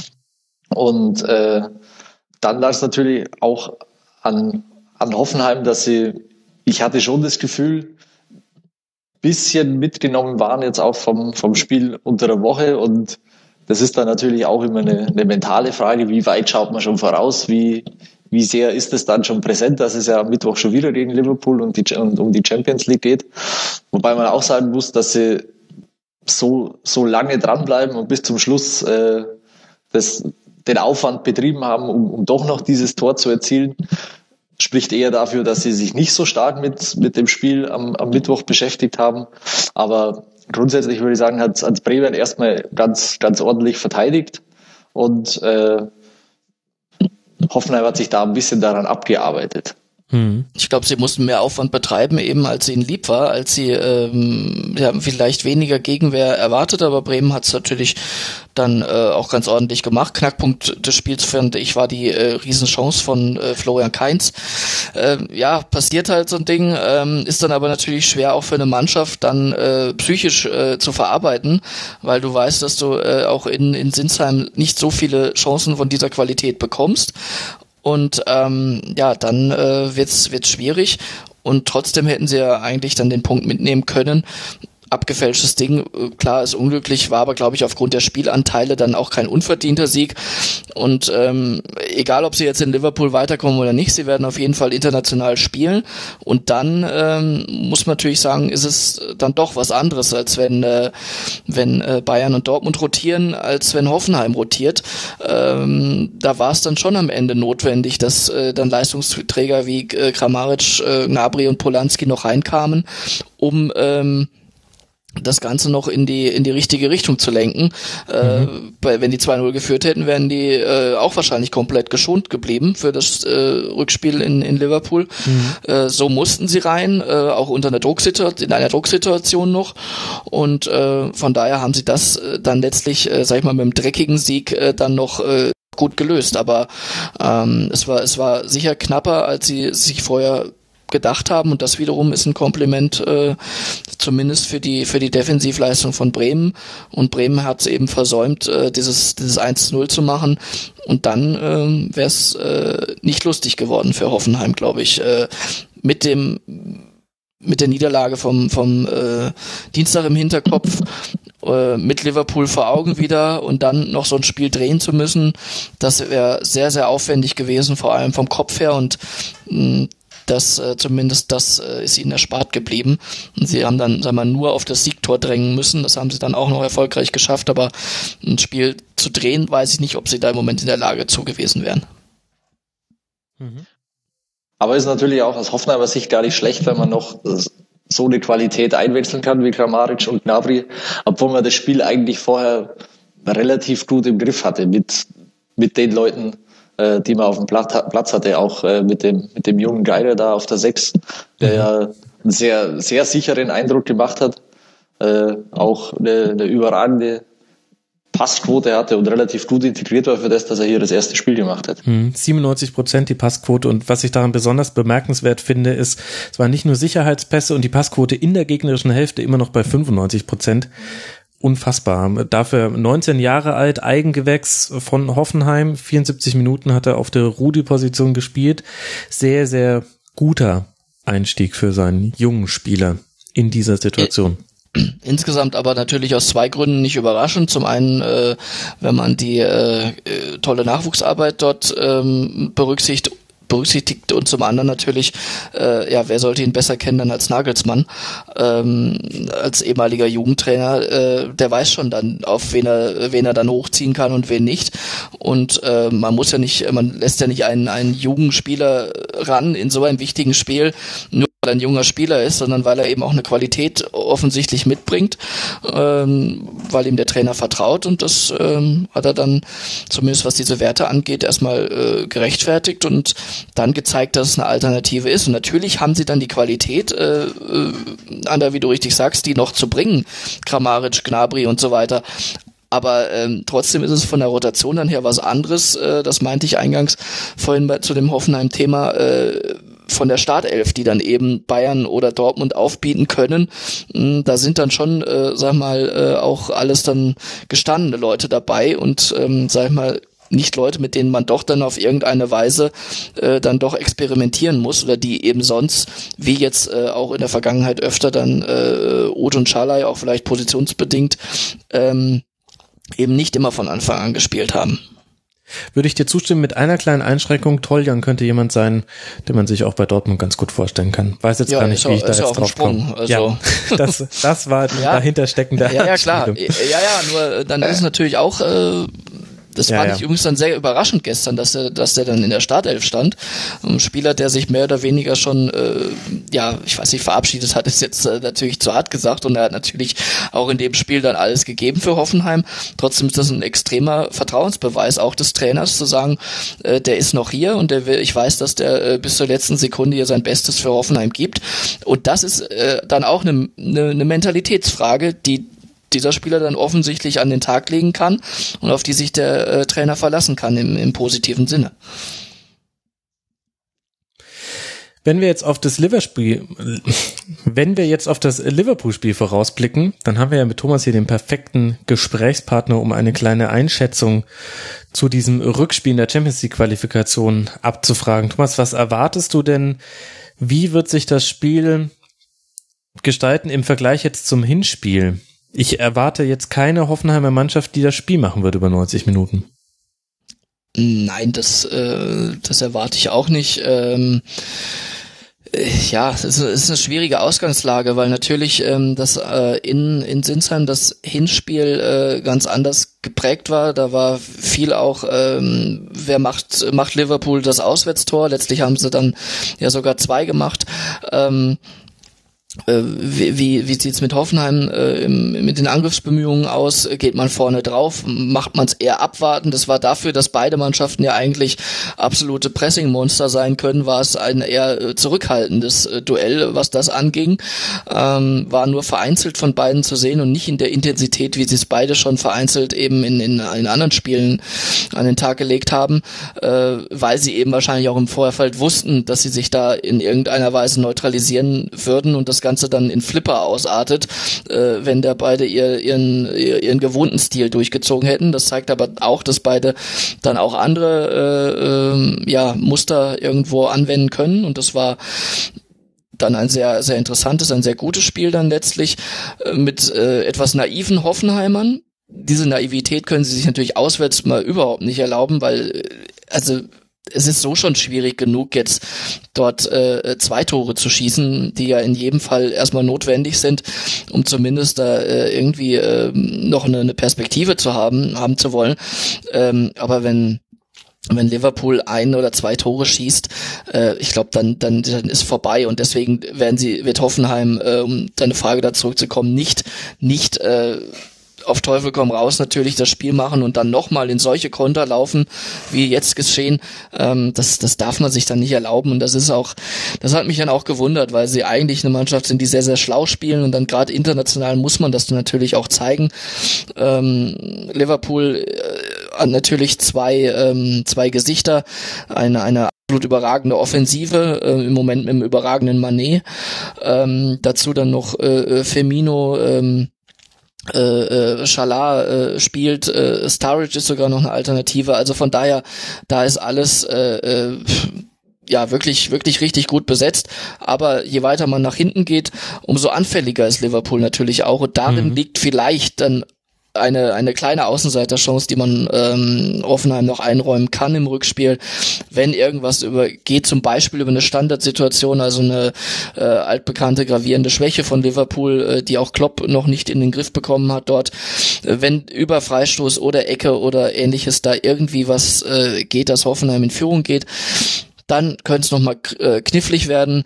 Ansonsten fehlt mir im Moment ein bisschen die Fantasie zu sagen, dass äh, Liverpool da groß in Gefahr kommt.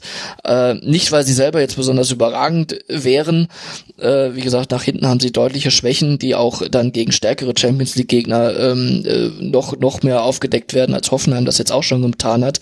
Ähm, aber ähm, letztlich äh, ist es halt dann doch ähm, insgesamt äh, Qualitätsfrage und da ist Liverpool natürlich nicht umsonst in der Favoritenrolle vorher schon gewesen und die haben sie da dann auch ähm, bestätigt. Wenn Hoffenheim dann natürlich mit so einem Elfmeter um die Ecke kommt, ja gut, dann wird's richtig schwierig. Äh, sowas sollte man dann natürlich auch nutzen. Man kann immer einen Elfmeter verschießen, aber das, äh, die Art und Weise, das war schon, also puh, Champions League hatte das, hatte das äh, wenig damit zu tun. Ich habe mich da ja mal hitzige Debatten äh, ausgetauscht auf Twitter, als ich mal im Rasenfunk gesagt habe, niemals in die Mitte schießen und dann kamen äh, Statistikexperten und haben mir gesagt, statistisch gesehen ist das die sicherste Wahl und mein Gegenargument war, ja, aber A, du siehst immer aus wie der Depp und äh, B, wenn du den Schuss platzierst, dann muss der Torhüter immer noch eine Leistung erbringen, um ihn zu bekommen. Beim in die Mitte schießen muss er einfach nur ein psychologisches Duell gewinnen. Ich fühle mich bestätigt. Liebe Statistikfreunde da draußen, ihr dürft gerne wieder anfangen, mir Grafiken zu schicken mit äh, Wahrscheinlichkeitsrechnung und so weiter. Ich folge inzwischen auch diesem Twitter-Account, der das für alle Penalties macht, die es so gibt. Ich bleibe bei meiner Meinung. In die Mitte schießen ist doof. Sollte man in der Form zumindest nicht machen. Vor allem nicht so. ja, genau. Das meine ich mit, sollte man in der Form nicht machen. Wir sind Zumindest gespannt. Nicht schnell. Hoffenheim wäre das erste deutsche Team, das in Liverpool gewinnen würde, wenn es denn so käme. Sehr, sehr viel Konjunktiv, aber dieser Konjunktiv wird sich schon bald aufgelöst haben in einen Indikativ. Jetzt hat sich mein Germanistikstudium endlich mal ausgezahlt. Wir kommen zum nächsten Spiel. Die DFL hat uns mit einem Derby gesegnet, weiß ich jetzt nicht, in Anführungszeichen zum ersten Bundesligaspieltag, nämlich Gladbach gegen Köln. Ein 1 zu 0 für Gladbach und Andal nach allem, was man auf dem Spielfeld sehen konnte und was man auch in den Aussagen der Beteiligten danach hören konnte, war das eine sehr überzeugende und ein gelungener Start für Gladbach. Was hat denn bei der Mannschaft von Dieter Hecking geklappt, dass es dann zu diesem Sieg mit 1 zu 0 nach Tor von Elvedi in der 49. Minute gereicht hat? Ich fand, dass Gladbach äh, sehr, sehr dynamisch gespielt hat. Äh, in der Offensive sehr viele Positionswechsel auch gehabt hat mit Hazard, Traoré, Raphael, hm. Stindl, ohnehin Spieler, die, die jetzt nicht auf ihrer Position immer festleben, sondern sich sehr, sehr frei bewegen. Und das, das hat sehr gut funktioniert. Das hat für viele, viele Torchancen gesorgt. Da also auch ein absolut verdienter Sieg dann am Ende, weil, weil Gladbach eigentlich über, über 90 Minuten die, die bessere Mannschaft war. Auch wenn es hinten raus dann noch ein bisschen, bisschen knapp wurde, weil Köln dann noch mal aufkam. Aber ich fand, dass, dass Gladbach, wie gesagt, sehr, sehr spritzig wirkte, sehr spielfreudig und hat mir, mir für den ersten Spieltag sehr gut gefallen eigentlich. Mhm. Thomas, äh, Gladbach wirkte schon recht weit, fand ich auch. Ja, absolut. Also, aber auch wenig überraschend, weil äh, das ist auch äh, immer eine Qualitätsfrage. Das ist ein, es ist nun mal so bei allen Mannschaften ein Indiz dafür, wie viel Qualität in einer Mannschaft steckt, äh, kann man immer sehen. Äh, und die haben nicht rotiert, weil sie irgendein wichtiges Spiel jetzt am Mittwoch hätten, sondern die haben eben dann einen Hermann, einen, einen Hofmann äh, einwechseln können, die ja auch noch, der auf seine Art sicherlich auch noch wertvoll sein wird. Und wenn du drei solche Spieler äh, der Hinterhand hast, ähm, die jetzt erstmal nur dafür da waren, um das Ganze nach Hause zu schaukeln, weil sie auch im, im Konter noch was setzen konnten oder auch einen Ball halten konnten oder, oder einen Freistoß rausholen konnten oder sonst was. Aber die kann man natürlich auch in jeder anderen Lage äh, bringen, selbst wenn man Rückstand eben äh, aufholen muss. Ähm, das ist sicher, äh, Gladbach äh, ist, ist zu beachten, glaube ich, diese Saison, äh, weil sie eben auch nicht international vertreten sind, äh, könnten sie so davon profitieren wie eben ähm, Leipzig oder, oder Hoffenheim in der vergangenen Saison. Ähm, das ist äh, richtig geschlossen, richtig kompakt. Zakaria, sehr gute, sehr gutes Debüt auf der Sechs, ja. also ähm, sehr, sehr stark, sehr ballsicher, sehr zweikampfstark und ähm, ja, das war, ich war von Köln enttäuscht. Also da habe ich, äh, hätte ich mir mehr erwartet. Mm, aber äh, ich glaube, dass in Köln viele diesen Modestabgang etwas unterschätzt haben. Ähm, nicht, dass sie nicht wissen, was sie tun. Im Gegenteil, dass die machen einen exzellenten Job da, äh, äh, Stöger und Schmatke. Aber ähm, ich meine jetzt eher so das Umfeld. Dass es hieß, ja, äh, gut, er hat zwar 25 Tore gemacht, aber die, das Spiel war auf ihn zugeschnitten und er hat extrem von der Mannschaft profitiert, das ist auch alles richtig. Aber ähm, 25 Tore, das ist eine Kategorie, äh, wo sonst eben nur äh, Lewandowski und Aubameyang äh, zuverlässig irgendwie reinkommen. Und die hat Modest erreicht. Und diese 25 Tore, die muss äh, ein anderer erstmal machen. Oder die müssen sich erstmal auf andere verteilen, ohne dass ich damit sagen will, dass, dass Cordoba diese 25 Tore machen muss. Der war halt sehr, sehr fleißig, der war viel unterwegs, äh, hat viel richtig gemacht, aber vorm Tor eben nicht. Und ähm, das ist dann was, was man gegen so eine gute Mannschaft wie Gladbach braucht man eben einen Knipser. Und den hatten sie jetzt dann zumindest heute leider nicht. Und dann, äh, wie gesagt, äh, dieses dieses Duo auf der Doppelsechs von Gladbach, Kramer, Zakaria, hat äh, sich gegenüber äh, Hector Lehmann und auch Jojic, der dann etwas zurückgezogen wurde, um da eben bisschen besser äh, zu stehen gegen die Gladbacher Angriffe, haben die beiden ähm, sich letztlich da durchgesetzt und das war mitentscheidend für, für die Gladbacher Überlegenheit. Mhm. Ich meine, beim Thema Modest kann man natürlich auch sagen, hätte man von Modest selbst jetzt erwartet, dass er nochmal in diesen Sphären Tore erzielt. Das ist eine Diskussion, bei der kann man sich tot argumentieren gegenseitig, weil es eben auch alles im Konjunktiv stattfindet. Was man sicherlich zumindest auf Basis dieses einen Spiels sagen kann, es bleibt der Zuschnitt auf diesen einen Stoßstürmer. Von den 13 Kölner Torschüssen wurden neun durch Cordoba abgegeben. Er hat auch die einzigen beiden Schüsse aufs Tor von Gladbach abgegeben im kompletten Spiel. Das heißt, dieser Zuschnitt auf einen Stürmer hat man zumindest in diesem 4-2-3-1, wie wir es jetzt in Gladbach gesehen haben, nochmal bestätigt bekommen. Vielleicht wird sich das auch nochmal ändern. Gerade Köln kann sehr viele verschiedene Systeme spielen und da wird auch auf den Gegner reagiert.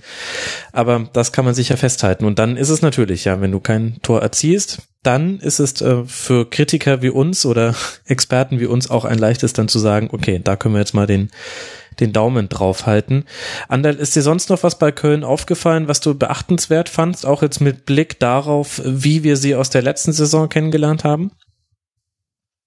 Dieses, dieses Cordoba oder dieses Stürmer-Thema war, war jetzt für mich auch das, das prägnanteste, weil, mhm. weil er eben schon ein anderer Typ ist als Modeste. Also er ist, er ist ein unglaublicher Büffel. Das ist, war, ist ja meins schon aufgefallen, mhm. welche, welche körperliche Präsenz der hat und wie der, wie der Bälle verteidigen kann und wie er sich auch, auch durchsetzen kann. Aber in meinen Augen ist er im Abschluss noch sehr, sehr ungestüm. Also der hat diese ganze Energie, die er vorher immer einbringt, in den Zweikämpfen einbringt und in, in, in sich durchsetzen da auch immer hat, die nimmt er so in den Abschluss mit, habe ich immer das Gefühl, und es ist dann immer so ein bisschen zu viel. Ja, entweder da, schlägt da der Ball so im Tor ein, dass er das Netz das, mit durchschießt, oder er geht halt Richtung Autobahn. Genau, und da war Motest natürlich in der letzten Saison, so wie er gespielt hat, eine andere, eine andere Qualität im, im Abschluss die, die müssen sie jetzt erstmal wieder finden. Sie haben natürlich äh, mit Rutnefs jetzt noch einen zweiten Stürmer, der jetzt auch nicht für, für 15 Tore pro Saison steht. Äh, Zoller ist auch eher Ergänzung. Deshalb wird, wird das die, die größte Frage sein, wahrscheinlich beim FC in der Saison, wie sie, wie sie die, die Stürmerfrage lösen. Was natürlich überhaupt nicht ging, äh, um jetzt mal äh, sehe ich genauso, aber was äh, entscheidend dann letztlich war, war ja eben dann dieses eine Tor. Wenn man sich das anschaut, wie das gefallen ist, da muss man schon fragen, äh, wie der Sörensen da in der Situation in der gegnerischen Hälfte rumturnt, äh, dann nicht schnell genug äh, buchstäblich zurückkommt und da ein Riesenloch offenbart dann eben äh, in, im Zentrum. Äh, das darf man sich dann gegen Gladbach äh, überhaupt nicht erlauben, sowas. Und das ist mhm. natürlich beim Stand von 0 zu 0 auch ohne Not. Was muss der Innenverteidiger da vorne rumturnen? Und ähm, ja, sehr, sehr, sehr schwierig, äh, äh, das dann, äh, ja, das als Trainer dann auch zu erklären, weil der wird dem das nicht gesagt haben. Äh, dafür spielt Köln äh, viel zu schlau und viel zu diszipliniert und dann stehst du dann als Trainer draußen, siehst auf einmal deinen Innenverteidiger vorne und ohne die entsprechende Absicherung dann, also sprich auch offensichtlich nicht mit der richtigen Kommunikation in der Szene, dass sich irgendeiner anders dann auf diese Position hätte fallen lassen und äh, prompt ähm, so eine so eine starke Mannschaft äh, wie Gladbach, auch Kontermannschaft dann, äh, wenn es nötig ist, nutzt sowas dann gnadenlos aus und äh, so ist es dann passiert. Aber wäre vermeidbar gewesen. Mhm. Ja, die wobei Sörensen jetzt, Entschuldigung. Ja, genau, die berühmten Fehler. Weil Sörensen eigentlich in der letzten Saison ja auch eine grundsolide Saison gespielt hat und jetzt nicht, nicht extrem fehleranfällig war oder jetzt auch nicht durch, durch, durch solche, ja, durch solche Ausflüge da aufgefallen. Nee, wäre. Also zumindest, äh, konnte man nicht ahnen. Nur, genau, äh, nur so als allgemeines Problem hätte ich das jetzt, hätte ich das jetzt nicht gesehen. Ich weiß nicht, wie, wie er sich in der Saison entwickelt, aber letztes Jahr war er eigentlich Nein, ein recht stabiler Verteidiger sehe ich auch nicht als allgemeines Problem, aber als konkretes in dem Spiel, ja, das, ja, zu, das, das zur Niederlage Absolut. geführt hat in dem Fall, ja. Aber äh, gut, sie hätten auch aus anderen Situationen, Gladbach hatte ja auch einen Chancenplus, Tore kassieren können.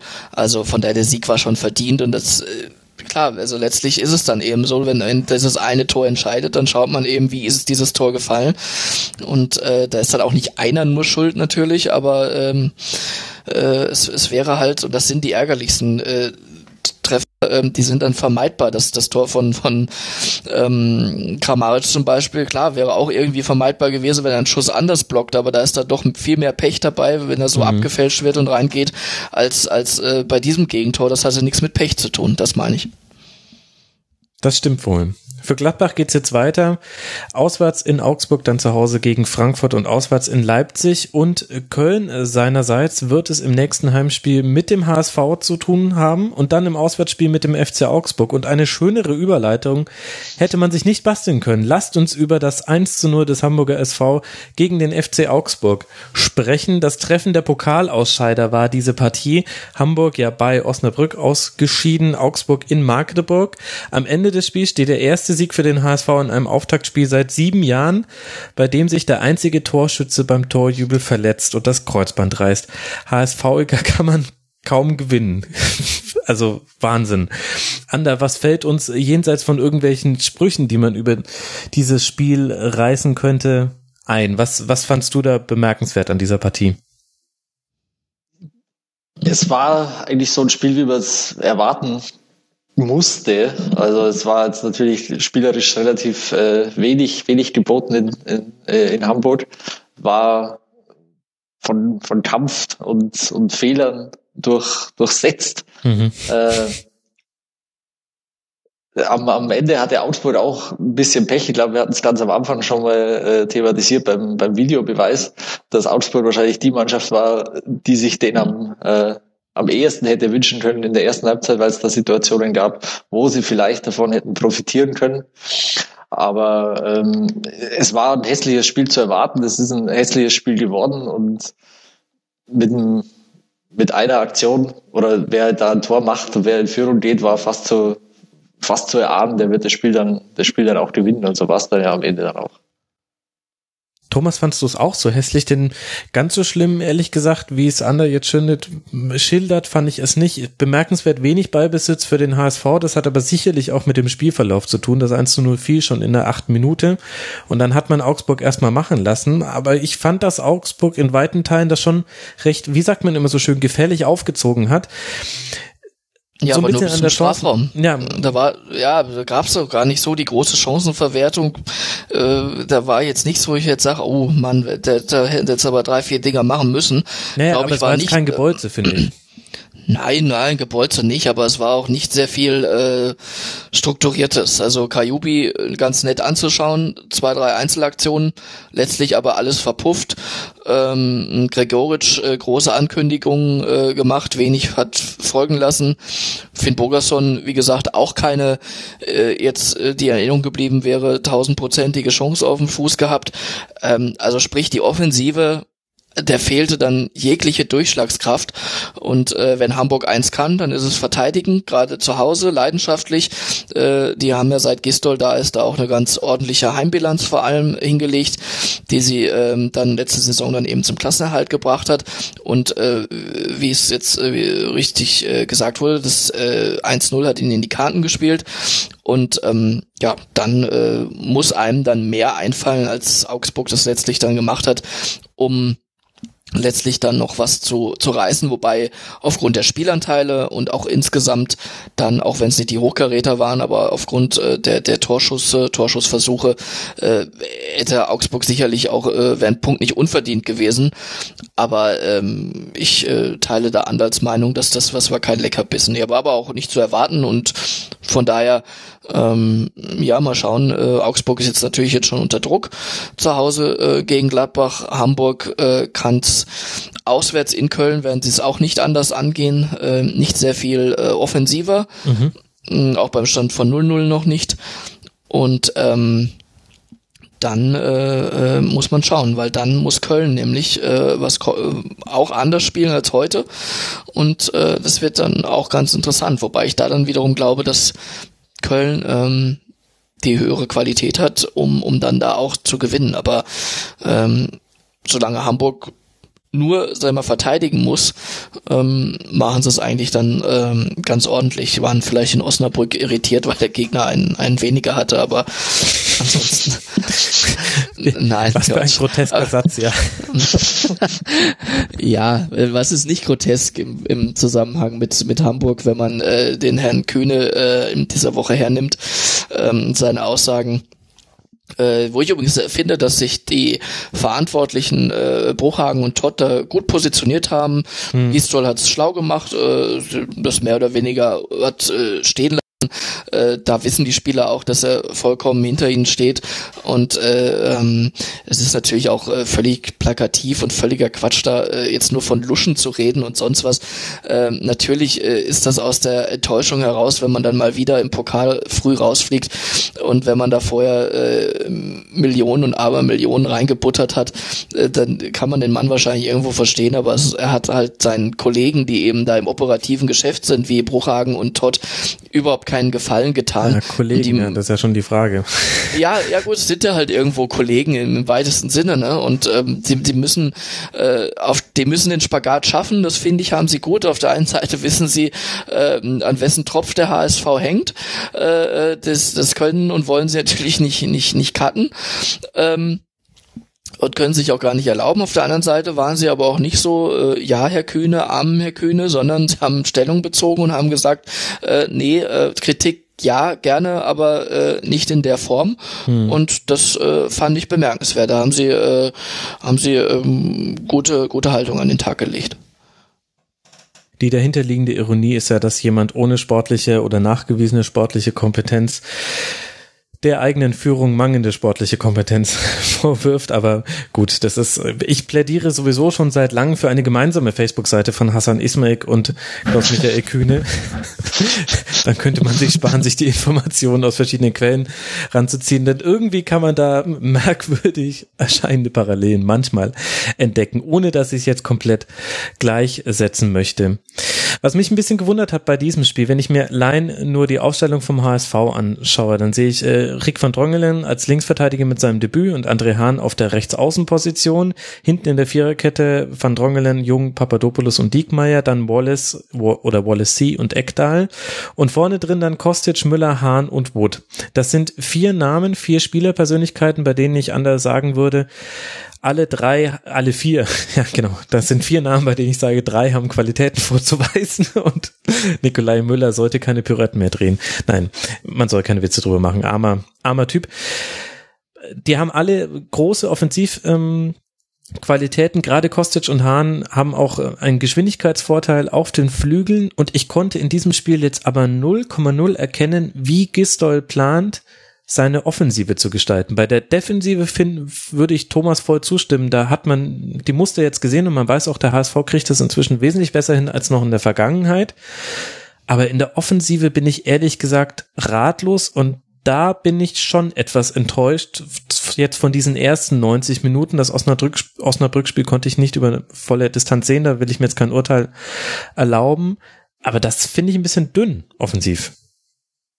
Ja, aber da würde ich jetzt auch den, den, den Spielverlauf jetzt auch mit reinnehmen. Also, ja, du kannst dich doch nach dem 1 0 gegen Augsburg nicht hinten reinstellen. Doch, natürlich kannst du das. musst du, musst du als HSV vielleicht sogar. Also du, du führst relativ schnell 1 zu 0 mhm. Und, und dann vor allem, wenn du ja sagst, du hast Kostic und Hahn, die haben, die haben große Geschwindigkeit.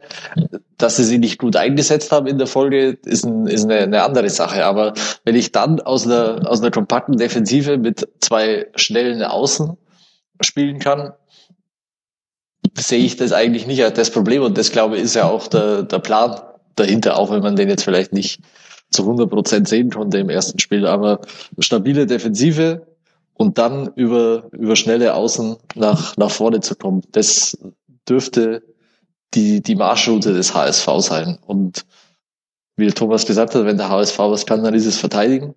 Und, und auf, auf der Basis müssen sie ihr Spiel aufbauen. Und das, das tun sie ja auch. Wobei ich mich da immer frage, also sehe ich äh, genauso, aber ich frage mich bei beim HSV halt dann immer, äh, was die Person Gistol angeht. Ähm, der muss dann da schon öfter mal, äh, glaube ich, auf die äh, auf die Zähne beißen, weil letztlich ist das, was sie dann spielen, äh, nicht das, was er in Hoffenheim zum Beispiel hat spielen lassen, nämlich auch auch offensiv, auch vorne draufgehen und so weiter. Das macht Hamburg nämlich auch phasenweise und das machen sie auch gar nicht schlecht, äh, wenn sie, ähm, weil da beginnt ja dann auch diese diese kompakte und gute Defensivarbeit, die sie, äh, wenn sie sie dann in den Spielen an den Tag legen, auch, auch zeigen. Aber, aber dieses dann auch viel tiefer stehen und eigentlich kontern und so weiter, das ist eigentlich nicht Gistolz, Gistolz Grundphilosophie.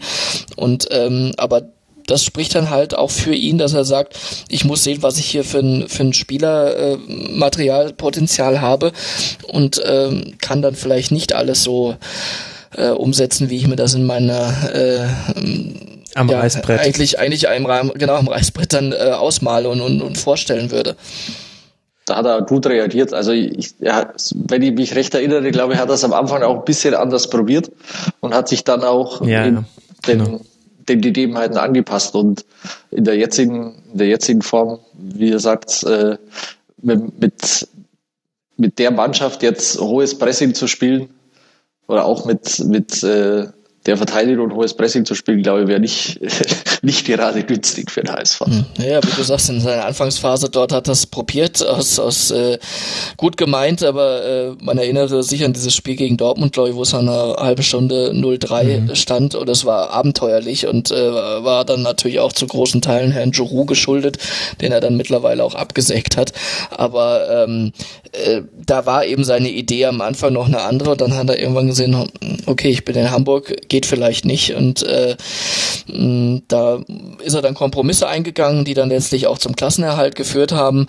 Und ähm, ja, Hamburg ähm, profitierte halt irgendwo dann auch immer davon, das muss ich auch sagen, die haben so eine so eine äh, richtig gute Aufstehmentalität äh, in der in der Truppe. Also so oft sie sich dann auch teilweise blamiert haben in der Vergangenheit, sei es mit irgendwelchen Klatschen in München oder Pokal aus hier und da bei irgendwelchen Amateurvereinen, ähm, sie, sie kommen immer irgendwie wieder. Und das ist äh, schon eine Qualität, ähm, die die dann haben. Äh, die sagen, äh, mittlerweile sind haben HSV-Witze, ja, gibt's ja äh, irgendwelche Seiten schon, äh, die haben ja richtig Konjunktur. Und ähm, die entwickeln dann ein, ein äh, sich dagegen aufbäumen. Das ist schon in der in der in der Masse, in die sie in der sie es immer wieder müssen anbringen müssen, entwickeln sie dann eine richtig gute Qualität, sich dagegen zu wehren und dann äh, ja, andere eines Besseren zu belehren. Der Gistol hat gestern ein paar Mal gesagt, erstes Spiel, erster Sieg, zu Hause gewonnen und, und so weiter. Ähm, er wollte einfach damit sagen, äh, äh, was wollt ihr denn eigentlich? Äh, da gibt's andere Mannschaften, die würden jetzt vielleicht gerne mal mit uns tauschen äh, äh, nach diesem ersten Spieltag. Und ähm, jetzt gilt's aber natürlich dann auch auch nachzulegen und nicht immer nur äh, dann gut zu spielen, wenn einem das Wasser da bis zum Hals steht. Ja. Auch das mit der Oder erfol erfolgreich zu spielen, sagen wir mal. Gut, gut ist was anderes, aber zumindest zu, gew zu gewinnen, ja, ist halt so. Ja gut, das hat man ja geschafft. Der Punkt mit der, ähm, das, was sie können, ist äh, verteidigen. Da könnte ich jetzt noch ewig mit euch äh, diskutieren, würde unter anderem 61 Gegentore aus der Vorsaison in die Diskussion werfen. Vielleicht nein, nein, aber, auch, ich habe von Heimspielen gesprochen. Ja, ich habe von Heimspielen okay, gesprochen. Da, das, ne? also, das kann man, das kann man stehen lassen. Das sind nämlich ja. allein schon mal acht Treffer, die man sich in München gefangen hat, weggerechnet. Ja, ja, das, ja, ja natürlich. Also, äh, aber damit würden wir vielleicht auch diese ersten 90 plus x Minuten ein bisschen überbewerten. Lassen wir es auf uns zukommen. Das ist ja auch manchmal eine ganz schöne Situation. Und lasst uns dann lieber den Blick nach Berlin richten und über ein 2 zu 0 sprechen. Neuzugang Matthew Leckie beendet eine Durchstrecke von über 2000 Minuten ohne Tor gegen den Aussteiger Stuttgart. Bei Hertha beginnen die Neuzugänge Rekik und Lecky eben. Man spielt im 4-4-2 mit Eswein als zweiter Spitze. Das 4-4-2 haben wir in der letzten Saison schon ein paar Mal gesehen, unter anderem in Darmstadt. Der VfB setzt Zieler, Aeton, Mangala, Akolo, Brekalo und Asano in der Startelf ein, also gleich sechs neue da hat sich sehr, sehr viel verändert und ich finde, Thomas, auch von der Art und Weise, wie man Fußball spielen lässt, hat man da einen deutlichen Unterschied zwischen zweiter Liga und erster Liga gesehen, zumindest jetzt in diesen ersten 90 Minuten, viel defensiver. Ja, aber ist ja auch logisch. In der, in der zweiten Liga war Stuttgart der, der Top-Favorit, der es das Spiel machen musste. Ähm, das wird jetzt in der Bundesliga äh, zu, vor allem auswärts natürlich überhaupt nicht von ihnen erwartet. Und ähm, sie haben ähm, ja aber dann letztlich dann auch in den entscheidenden Situationen dann nicht, nicht gut verteidigt ähm, und deswegen dann auch zu Recht verloren und äh, sind dann nach dem Rückstand, äh, was aber dann, das hat Dada ja auch gesagt, der Berliner Nachlässigkeit dann eben geschuldet war. Je, je höher die Hertha führte, umso schlechter hat sie danach gespielt. Das mhm. wiederum mhm. hatte dann auch mit ähm, Stuttgartern zu tun, die mh, dann auch dagegen gehalten haben, die, die sich äh, wehren wollten bis zum Ende und das auch gemacht haben, aber letztlich dann ähm, ja auch kein Mittel gefunden haben, äh, Hertha da jetzt noch richtig ernsthaft in Bedrängnis zu bringen. Bei Hertha bin ich immer ein bisschen skeptisch. Das äh, wird jetzt dann schon in Dortmund auf dem Prüfstand stehen, ob das jetzt wirklich so toll ist. Ähm, haben individuell ganz gute Leute, äh, verteidigen äh, auch auch äh, richtig ekelhaft, wenn es sein muss, aber ähm, ja, ob das dann reicht, äh, letztlich, äh, um wieder nach Europa zu kommen, muss muss man schauen. Muss ja auch nicht das Ziel sein. Nein, muss nicht das Ziel sein, aber ähm, letztlich, äh, jetzt sind sie halt schon mal da und muss man auch sehen, wie sie diese, diese äh, Doppelbelastung dann da verkraften, wo wir dann wieder beim Thema Kadertiefe sind, wird sich dann noch zeigen, ob die in Berlin dann so ähm, gegeben ist. Aber ähm, Mitchell Weiser zum Beispiel, äh, äh müssen wir nicht reden über seine Qualitäten.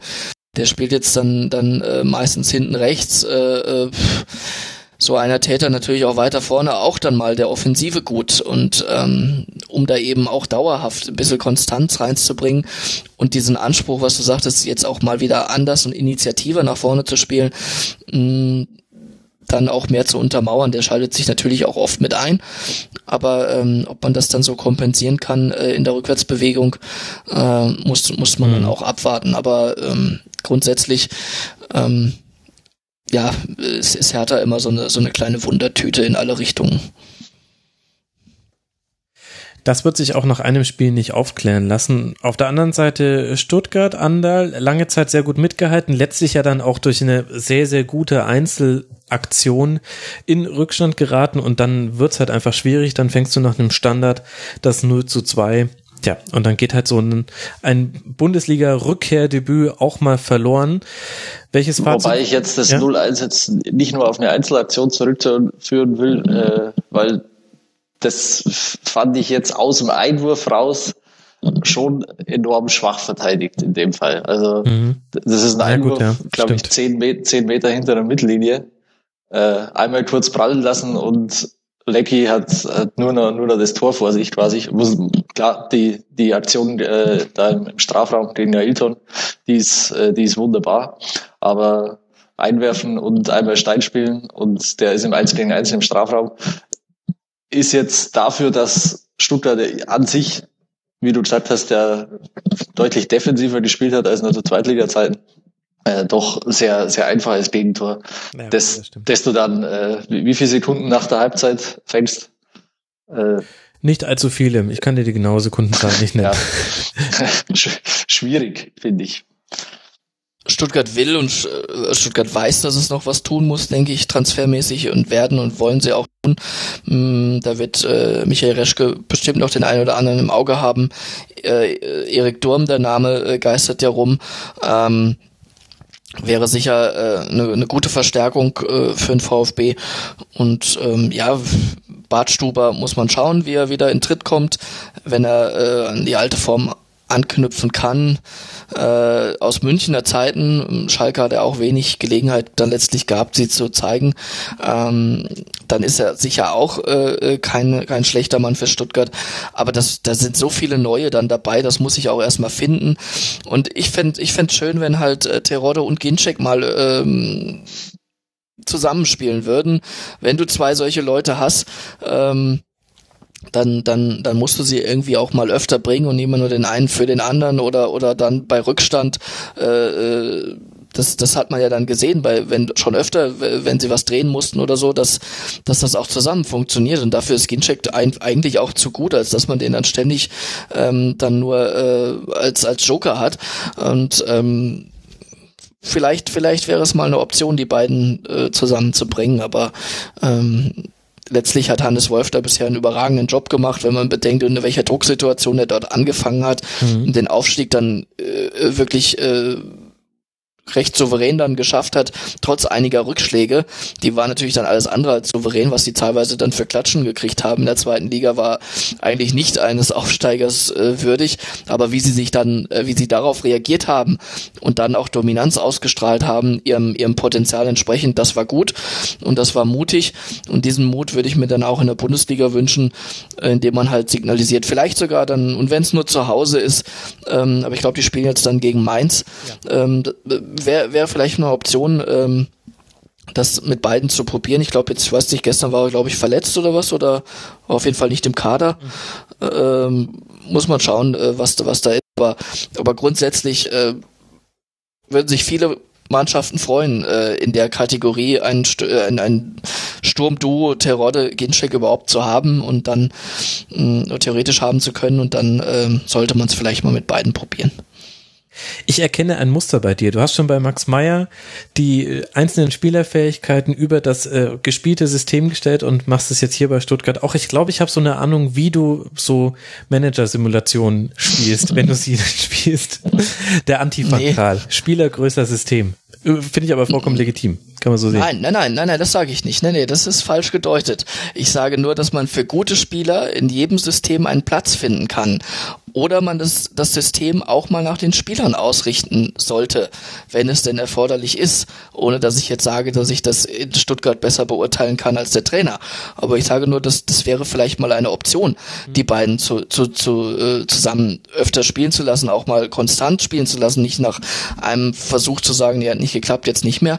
Aber ähm, ähm, und, und, bei Max Meyer genau das Gleiche. Ähm, da muss ja erstmal einer dann äh, auf Dauer zeigen, dass er besser ist. Und äh, da muss man dann auch mal schauen, wo kann ich denn gewinnbringend welchen Spieler einsetzen.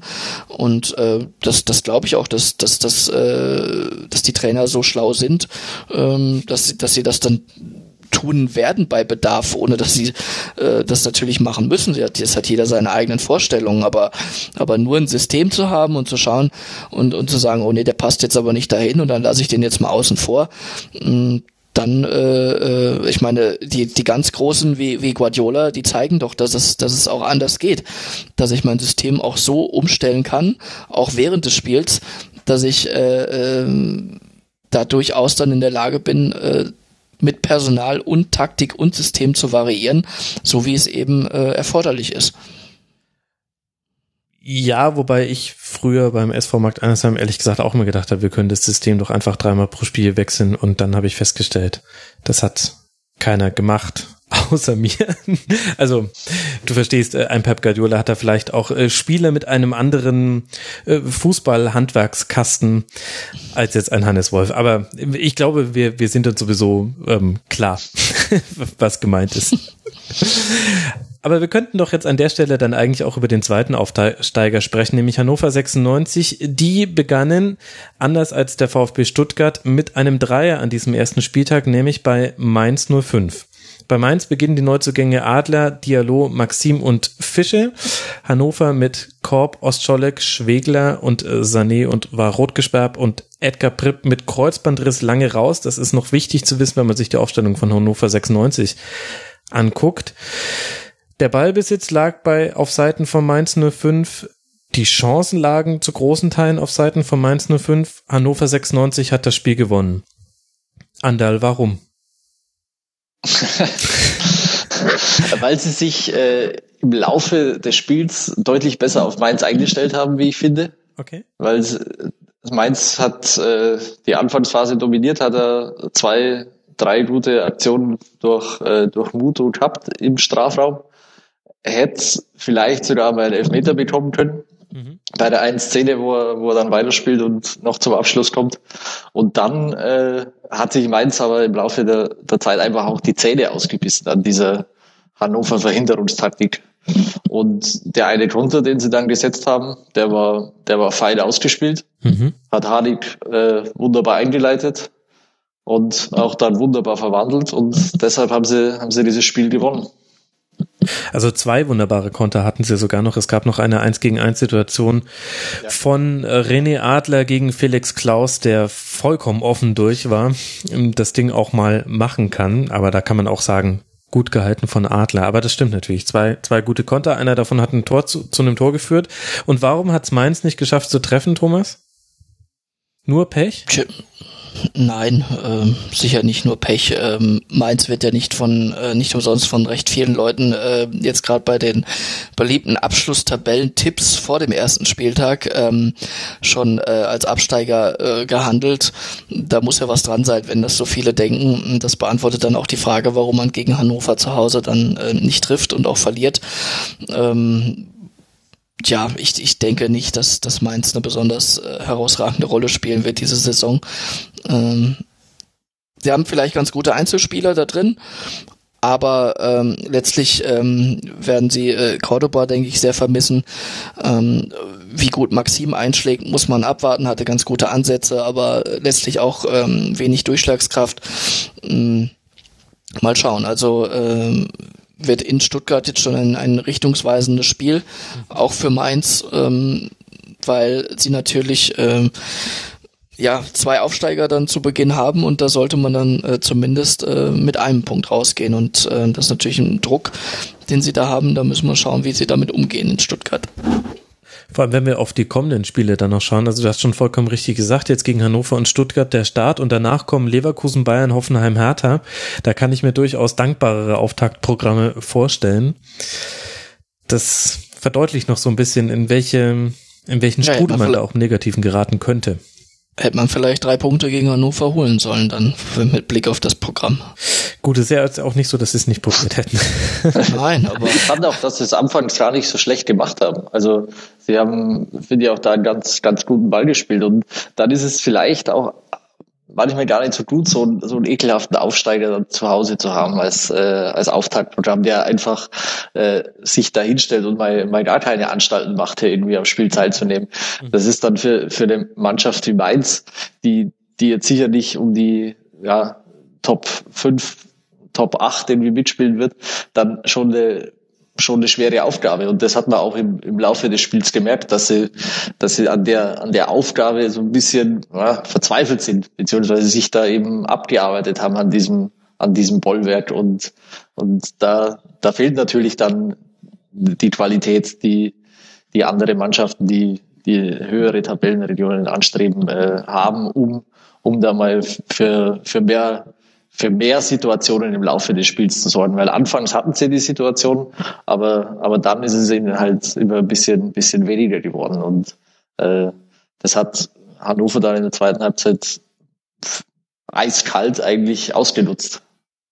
Mhm. Sie haben es ja, Sie ja schon mal daheim ähm, zum Auftakt äh, mit Ingolstadt, glaube ich, gegen Aufsteiger in Sand gesetzt, äh, Mainz. Also ja. soll soll es vielleicht ähm, daraus gelernt haben, war aber nicht so. Habt ihr schon eine andere Art von Fußball gesehen? Denn dieser Wechsel von Martin Schmidt hin zu Sandro Schwarz auf der Trainerposition bei Mainz 05 war ja auch so ein bisschen fußballphilosophischer, wie ich finde. Ist euch das schon aufgefallen in diesen ersten 90 Minuten? Also es war jetzt, äh, also ich fand, dass sie im Ballbesitz eigentlich relativ kontrolliert und strukturiert gespielt haben, in, vor allem in der ersten Halbzeit. Mhm. Äh, es war natürlich jetzt auch nicht dieses Spiel. Äh, Mainz war jetzt in dem Fall mein Favorit. Das hat, das, das hat Mainz ja in, in der Konstellation gar nicht so oft in, in einer Saison.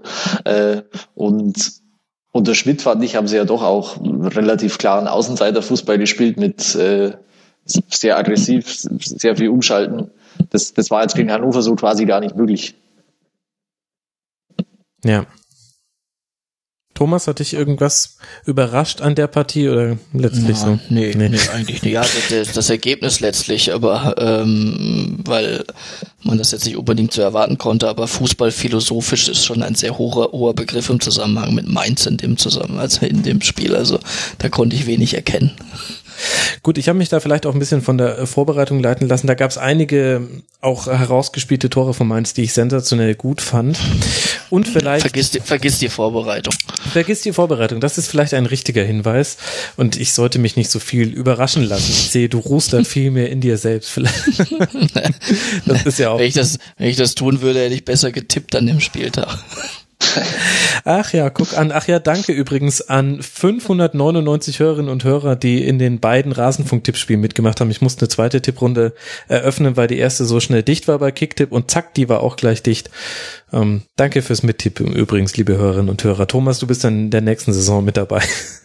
das klang vielversprechend. Ich brauche Leute, die hinter mir landen. ja, lustig. Semi-lustig. Millionen Fußballfans haben sich gefragt, wann gibt's das erste 0 zu 0 und sie wurden erhört. Diese Frage hat sich beantwortet schon am ersten Spieltag. Das letzte Spiel, über das wir noch nicht gesprochen haben, ist das 0 zu 0 von Freiburg gegen Eintracht Frankfurt. Da hat man vielleicht auch so ein bisschen den Unterschied gesehen, während äh, Hannover noch richtig auf die Chance gegangen ist, den Dreier mitzunehmen, hatte man bei Freiburg und Eintracht irgendwann den Eindruck, ja, wir haben es beide probiert, jetzt ist irgendwie dann auch okay. Punkt ist jetzt ehrlich gesagt auch völlig in Ordnung. Da haben wir alle nicht so viel verloren. Jenseits von dem bloßen Ergebnis, aber Thomas, was, was bleibt von dieser Partie hängen? Oder müssen wir sie eh schnell aus unserem Gedächtnis streichen? Ja, äh, ging jetzt nicht in die Geschichte ein, glaube ich, außer äh, mit dem angesprochenen ersten äh, Videobeweis, äh, äh, der ein, äh, ein Tor äh, wieder ähm, aberkannt hat. Das ist natürlich in die Geschichte eingegangen, aber ansonsten glaube ich nichts von dem Spiel außer äh, äh, zwei sehr, sehr gute Chancen von Frankfurt, äh, wo man dann auch sagt, äh, die, die darf man dann auch mal machen und die muss man auch machen, wenn man was mitnehmen will aus Freiburg. Und ähm, ja, bei Freiburg ist es halt so, dass äh, immer, immer wieder eben der Fluch der guten Tat, in diesem Jahr war es dann äh, vor allem Grifo, der, der weggekauft wurde und, äh, und Philipp, ähm, das ist schon ein Unterschied, ob die beiden jetzt äh, dort sind oder eben nicht. Und ähm, das wird äh, dann keine einfache Saison für Freiburg, die natürlich jetzt enttäuscht waren, aus der Europa League ausgeschieden, mm, dass sie da so früh ausgeschieden sind. Aber ähm, vielleicht wird es auch nochmal äh, in der Bundesliga-Endabrechnung ein Segen für sie sein, äh, weil sie sich jetzt tatsächlich dann eben auf dieses Kerngeschäft konzentrieren können. Und äh, dass sie das wohl mehr tun müssen als wieder in der letzten Saison. Darauf hat dieser Spieltag jetzt schon mal einen Vorgeschmack gegeben, weil Frankfurt natürlich selber nicht jetzt die allergrößten Ambitionen offensichtlich da ausstrahlt mit der Mannschaft. Das ist ordentlich, das ist okay, aber auch nichts, mm, wo man sagt, ähm, oh wow, mm, dass man die jetzt groß fürchten müsste. Ähm, Ey, die haben sich Kevin Prince Boateng geholt. Ja, ja, wo, wo ja, bleibt klar. denn dein Respekt? Na ja, den, nein, den, äh, ich, ich sage, für Frankfurter Verhältnisse fürchten müsste, weil die haben ja gar nicht den Anspruch. Äh, die werden, die werden, äh, denke ich, wieder äh, irgendwo eine ganz solide Rolle spielen. Mhm. Aber, aber Freiburg, das, das war jetzt mein Ausgangspunkt zu sagen, wenn die, wenn die äh, eine sorgenfreie Saison spielen wollen, dann sollten sie ihre Heimspiele und eben auch Heimspiele eher gegen Frankfurt und äh, so äh, solche Mannschaften gewinnen als jetzt gegen gegen die Spitzenteams. Und das da zähle ich Frankfurt dann bei allem Respekt nicht dazu. Und Boateng muss man schauen, ähm, wo er sich dann äh, wie und wo er sich integriert in die Mannschaft. Er wird ja schon von vielen Kollegen da jetzt gelobt, was seine Mentalität angeht, schon nach wenigen Tagen. Und ähm, ja, war ein sehr überraschender Transfer in der Form sicherlich, aber äh, mal schauen, wo er seinen Platz dann äh, im Team findet in, in jeder Hinsicht. Das stimmt natürlich. Ich finde vor allem interessant bei Eintracht Frankfurt ist jetzt auch nichts ganz Neues, aber mit welcher Vehemenz man immer noch den schnellen, direkten Abschluss sucht. Nach der ersten Halbzeit, nach, ich glaube, es waren fast 45 Minuten, habe ich auf die Statistiken geschaut. Da hatte Freiburg wesentlich mehr Ballbesitz. Äh, ich glaube, 300 komplettierte Pässe. Frankfurt dagegen nur 75 komplettierte Pässe, aber 7 zu 0 Torschüsse für Eintracht Frankfurt. Das zeigt schon deutlich die, wie sagt man so schön, die Vertikalität im Spiel. Ähm, ist aber halt natürlich auch saugefährlich für jeden Gegner der Eintracht, oder Ander? Ja, äh, war so ein bisschen wie bei Mainz Hannover auch vorher, dass äh, Freiburg in dem Fall relativ viel Ballbesitz hatte, aber halt nicht zu, ja, nicht zu Potte kam, wohingegen äh, Frankfurt, wie du sagst, relativ schnörkellos und da auch relativ gut durchkam. Mhm. Und ich fand, dass Haller oder Haller, wie man ihn dann ausspricht. Halle hätte äh, ich gedacht. Aber. Halle, ja, keine Ahnung. Also ich sage jetzt einfach mal Haller. Äh, das, das sehr, sehr, sehr gut gemacht hat da im, im, als Stürmer im Sturmzentrum. Und äh, ja, die, die Frankfurter müssten halt eigentlich zur Halbzeit, äh, zur Halbzeit führen. Und dann hat sich, ist das Spiel, wie du gesagt hast, am, am Ende einfach so ja, ausgelaufen. Also das, ja. das, wenn jetzt noch 15, wenn 15 Minuten vorher abgepfiffen worden wäre, wäre es wahrscheinlich auch keinem aufgefallen. So, so, so hat sich das angefühlt in, in, der, in der Schlussphase. Weil wir vorhin über Trainer gesprochen haben, äh, da, Nico Kovac ist für mich ein gutes Beispiel dafür, dass er, dass er sagt, und zwar immer wieder von neu, neu sich drauf einspielt und sagt, was habe ich für, für äh, Spieler, was kann ich mit denen wie am besten anstellen. Und ähm, der ist, ist ein richtig schlauer, der, der Frankfurt nicht umsonst erst vor dem Abstieg gerettet hat, dann ins Pokalfinale geführt hat, lange Zeit auch letzte Saison oben mitgespielt hat, mit einer Mannschaft, mit der man das nicht muss und nicht erwarten konnte und durfte. Also das spricht schon dafür, dass der Trainer sehr, sehr viele gute Ideen hat und, ähm, und dementsprechend die Mannschaft auch sicher nicht angenehm zu, zu bespielen ist. Und äh, das, das ist sein Verdienst und äh, von daher äh, ist dieser Trainer sicherlich ein, ein Beispiel dafür, weil wir vorhin drüber gesprochen haben, ähm, dass man durchaus auch mal nach dem Personal schauen kann, äh, äh, bevor man sich auf äh, ein System X festlegt und äh, sich daran festbeißt, obwohl es vielleicht nicht immer richtig ist. Hasebe in der Innenverteidigung, das beste Beispiel für deine These. Da hast du natürlich recht. Und ich habe schon in der Saisonvorschau gesagt, in Kovac I trust.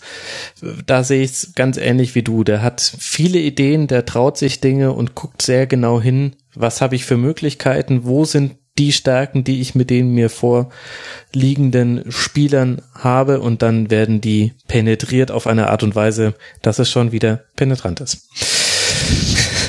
Ist ja, ist ja auch schwierig. Ich meine, äh, er, kann ja kaum auf Automatismen auf der Vorsaison vertrauen, weil mhm. mehr als die halbe Mannschaft ausgetauscht wurde. Und äh, das hat, dafür hat das am ersten Spieltag eigentlich alles recht, recht sauber funktioniert bei der Eintracht. Da bin ich, bin ich absolut bei euch. Also Kovac ist für mich auch ein Trainer, den, der jetzt ein bisschen untergeht bei dem ganzen äh, Nagelsmann, äh, Tedesco Hype. Mhm. Ich bin, bin schon auch der Meinung, dass man Kovac in den nächsten Jahren auch für, für größere Vereine durchaus mal auf der Rechnung haben sollte.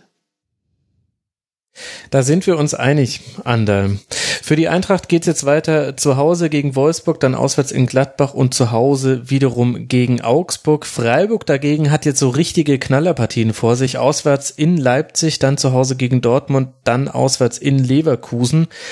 Nicht gerade dankbar, aber was ist schon Dankbarkeit in der Bundesliga wert? Ich finde, ihr zwei, dass wir damit diesen ersten Bundesligaspieltag ganz gut äh, durchgesprochen haben.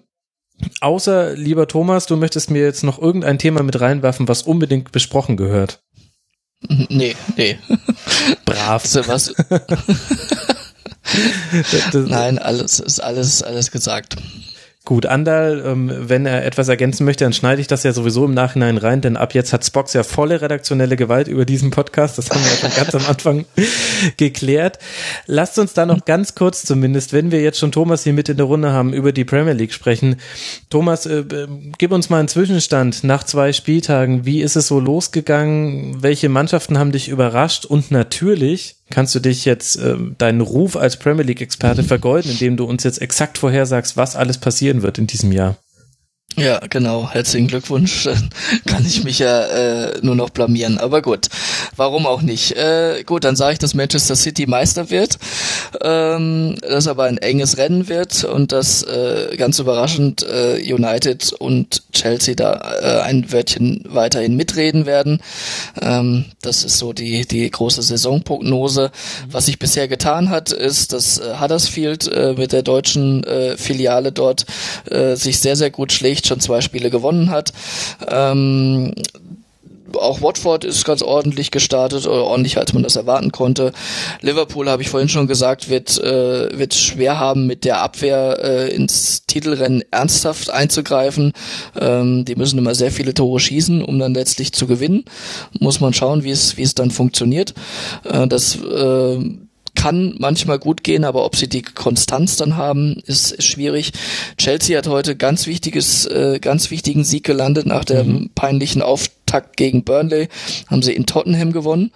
Ähm, oder besser gesagt in, in, in Wembley gegen Tottenham. Das ist ja die Heimspielstätte der Spurs jetzt komplett in dieser Saison. Äh, Champions League haben sie letzte Saison und Europa League dort schon erfolglos absolviert. Äh, das kann äh, tatsächlich äh, bei der bei aller Qualität Tottenham hat, äh, kann das irgendwann mal zum psychologischen Problem werden, wenn die merken, die kriegen im Wembley-Stadion überhaupt nichts gebacken.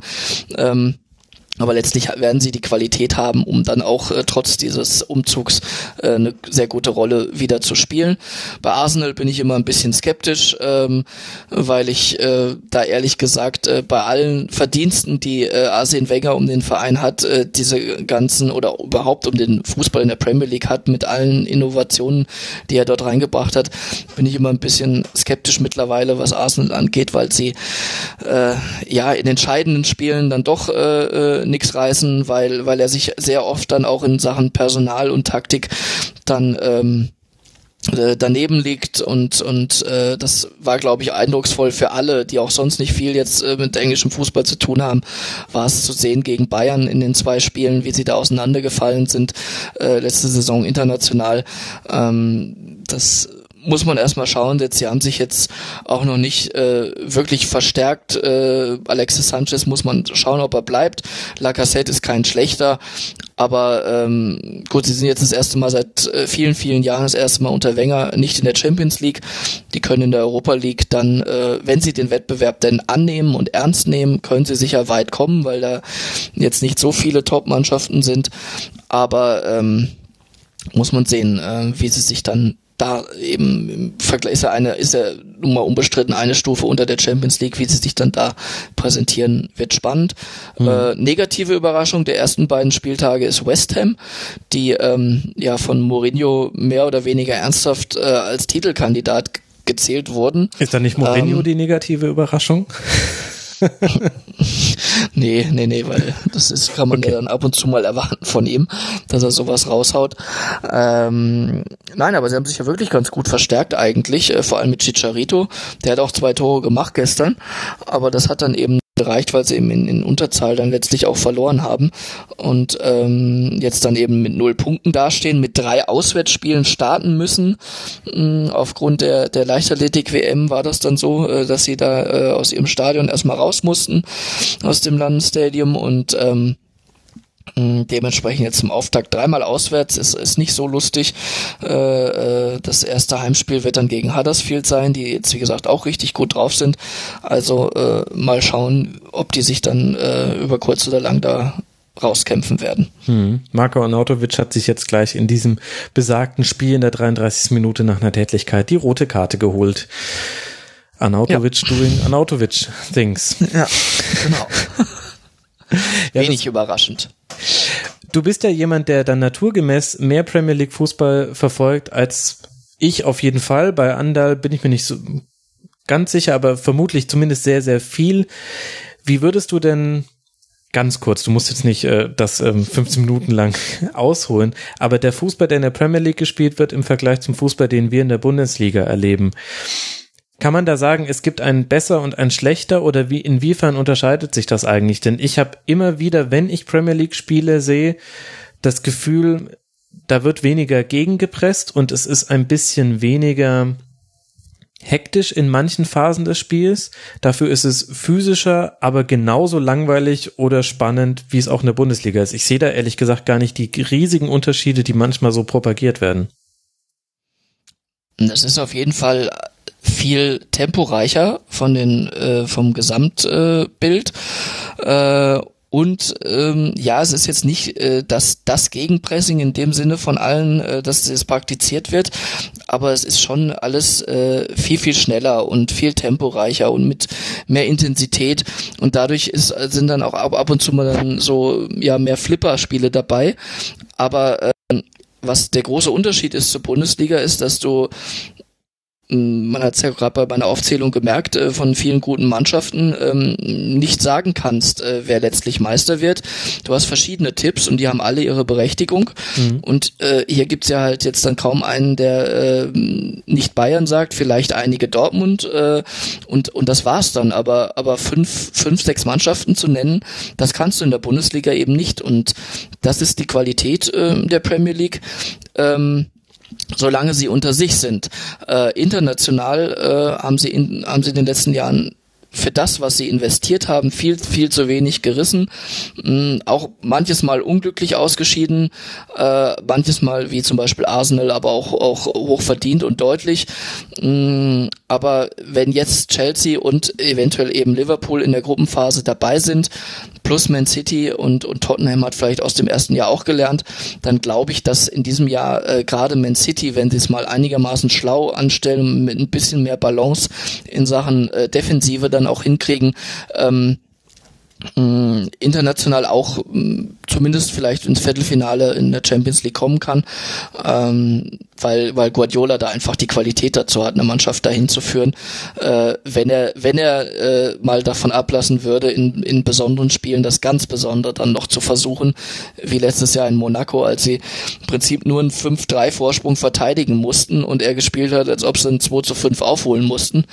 Und das war dann halt dann äh, ja auswärts nicht so schlau und eigentlich gar nicht äh, seine Art, weil er zu, in, im Liga-Alltag, so wie es in München auch war, in Manchester auch so ist, dass er eigentlich ähm, absolute Dominanz da ausstrahlt mit der Mannschaft. Aber ähm, diesen Ballbesitzfußball, den man aus Barcelona und München von ihm kennt, der, der ist eben da gar nicht möglich, weil da eben viel eine ganz andere Präsenz ist und ganz anders in die Zweikämpfe gegangen wird und, und da auch ähm, ja eben mehr äh, viel mehr es zu viel mehr Zweikampfsituationen kommt und dann braucht man eben auch die absolut pass- und ballsicheren Spieler, äh, äh, gerade auch im hinteren Bereich, um so erstmal aufzubauen, dass, dass Man City vorne die Qualität hat, muss man nicht drüber reden. Aber man muss auch erstmal in diesen Bereich kommen, äh, wie mhm. es eben äh, bei Barcelona möglich war, von hinten heraus aufzubauen, dann irgendwann über, über Xavi und Iniesta, bei Bayern äh, mit Lahm und äh, was weiß ich wem noch, äh, wer da eben Thiago die Sicherheit hatte, von hinten heraus das zu spielen. Ähm, man, wenn man die einzelnen Mannschaftsteile nimmt. Äh, und, und da fängt bei Man City das, das Spiel an und da haben wir jetzt aber mal ein paar äh, Verstärkungen vermeintlicher Art, zumindest der teure Leute geholt. Und ob das dann dieses, dieses Jahr besser wird, äh, das wird man sehen. Wenn es besser wird, dann führt an denen, glaube ich, in der Titelvergabe kein Weg vorbei. Mensch, da hast du uns jetzt ein schönes neunminütiges äh, Premier League Segment geschnitzt. Äh, liebe Hörerinnen und Hörer, wenn ihr mehr davon hören wollt, dann könnt ihr unter anderem nicht nur den Kicker lesen, das natürlich sowieso, sondern auch der Zone abonnieren. Da kann man dich jetzt auch hin und wieder hören, Thomas. Ja, äh, da werde ich äh, dann auch äh, als Experte bei, bei Premier League spielen, als Co-Kommentator dann ab und zu dort sein und äh, in der kommen in der neuen Saison jetzt und da starte ich im September mit und da freue ich mich auch auf die. Äh, Wirst du dir Aufgabe. dafür noch einen Twitter-Account anlegen? Thomas, du musst erreichbar sein über Twitter. Das geht nicht. Äh, ernsthaft. Nee, hatte ich, hatte ich nicht vor, nee. Thomas, nein, das geht nicht. Das ist, ich, ich möchte jemanden, der viel Ahnung hat von der Premier League, also noch jemanden, noch mehr Leute davon äh, bei Twitter haben, die deutschsprachig sind. Also ich fordere das und zwar vehement. Wir müssen da nochmal privat drüber sprechen, off the record. Oh, ohne Twitter-Account ist ein Skandal. Ich meine, ja, du bist beim Kicker, aber trotzdem. es gibt auch Kollegen beim Kicker, die einen Twitter-Account haben, aber ich, weiß. ich, ich nicht. Die hatte ich ja auch schon hier zu Gast, mein Lieber. Ja, Sebastian Wolf und Benjamin Hoffmann waren ja unter anderem. Na, das ist für mich eine der ersten Anlaufstelle, vor allem Leute, die einen Twitter-Account haben, kennen meistens schon den Rasenfunk, da verläuft die Anfrage etwas reibungsloser und die sagen dann nicht, wie lange und nur über die Bundesliga und spinnst du eigentlich, sondern die haben es vorher schon mal gehört und finden es dann schon gut oder schlecht ähm, und dementsprechend verläuft dann die Anfrage. Nun ja, Thomas, äh, vielen lieben Dank für dein Rasenfunk-Debüt. Thomas Böker vom Kicker, leider nicht zu finden bei Twitter, aber das ist nur noch eine Frage der Zeit. Thomas, danke dir, dass du mitgemacht hast. Dankeschön. Und außerdem herzlichen Dank mal wieder an Andal Lehner, Andreas Lehner, entschuldige bitte, von Spocks Fußballchef auf Twitter als Andreas unterstrich Lehner. Sehr, sehr gut, dass man dich da erreichen kann, Andal. Vielen Dank, dass du mal wieder mit dabei warst. Herzlichen Dank. Und auch euch vielen Dank fürs Zuhören, liebe Hörerinnen und Hörer. Hinterlasst uns gerne eine Bewertung bei iTunes und hört auch in unsere anderen Formate. Es gibt noch das Tribünengespräch, ein monothematisches Format und den Kurzpass. Hört mal rein und dann freue ich mich auf die neue Saison mit euch. Eine gute Zeit und wir hören uns dann schon nach dem zweiten Spieltag. Wer hätte das gedacht? Wahrscheinlich wir alle. Bis dahin macht's gut. Ciao. Das war die Rasenfunk-Schlusskonferenz. Wir gehen nun zurück in die angeschlossenen Funkhäuser.